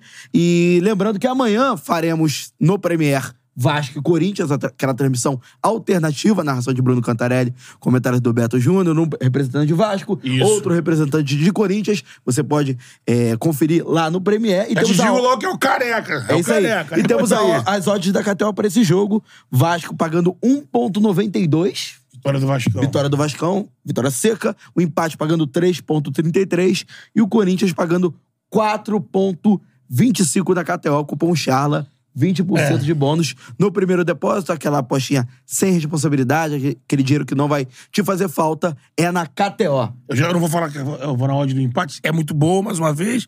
Mas a nossa projeção aqui eu dei vitória do Vascão. É, então vai ser. Cravar a vitória Vai, do Vascão. vai bancar. E olha Ó. quem chegou. Ela. É ela, não. Tava com saudade Ela delas. não. Elas. Aí. Nosso convidado pediu a de mussarela. Exato. Só vim pela pizza. É, só veio pela... O cara veio de Nova Zelândia pela forneria original. É por isso que você tem que culpar. Essa de tem, tem que calabresa. comprar Calabresa. a forneria original. A melhor pizza que você pode pedir. Franquias espalhadas por todo o país. É, falei com a Paulina, ainda não tem na Nova Zelândia, mas vai chegar. Ah. vai chegar. Ainda não vira o franqueado. É isso aí, Aí, olha aí, ó. aí, ó. Alô, Pauline. Olha as oportunidades, Darlene, hein? Alexandre, pessoal lá da forneria. Grande abraço. Cupom Charla10 Forneria Original. Nossa parceira, nossa primeira parceira. E vai ser É, sempre do Charla Podcast. exatamente. Nossa. Viabilizou essa loucura aqui com a gente. Viabilizou a loucura. é isso aí.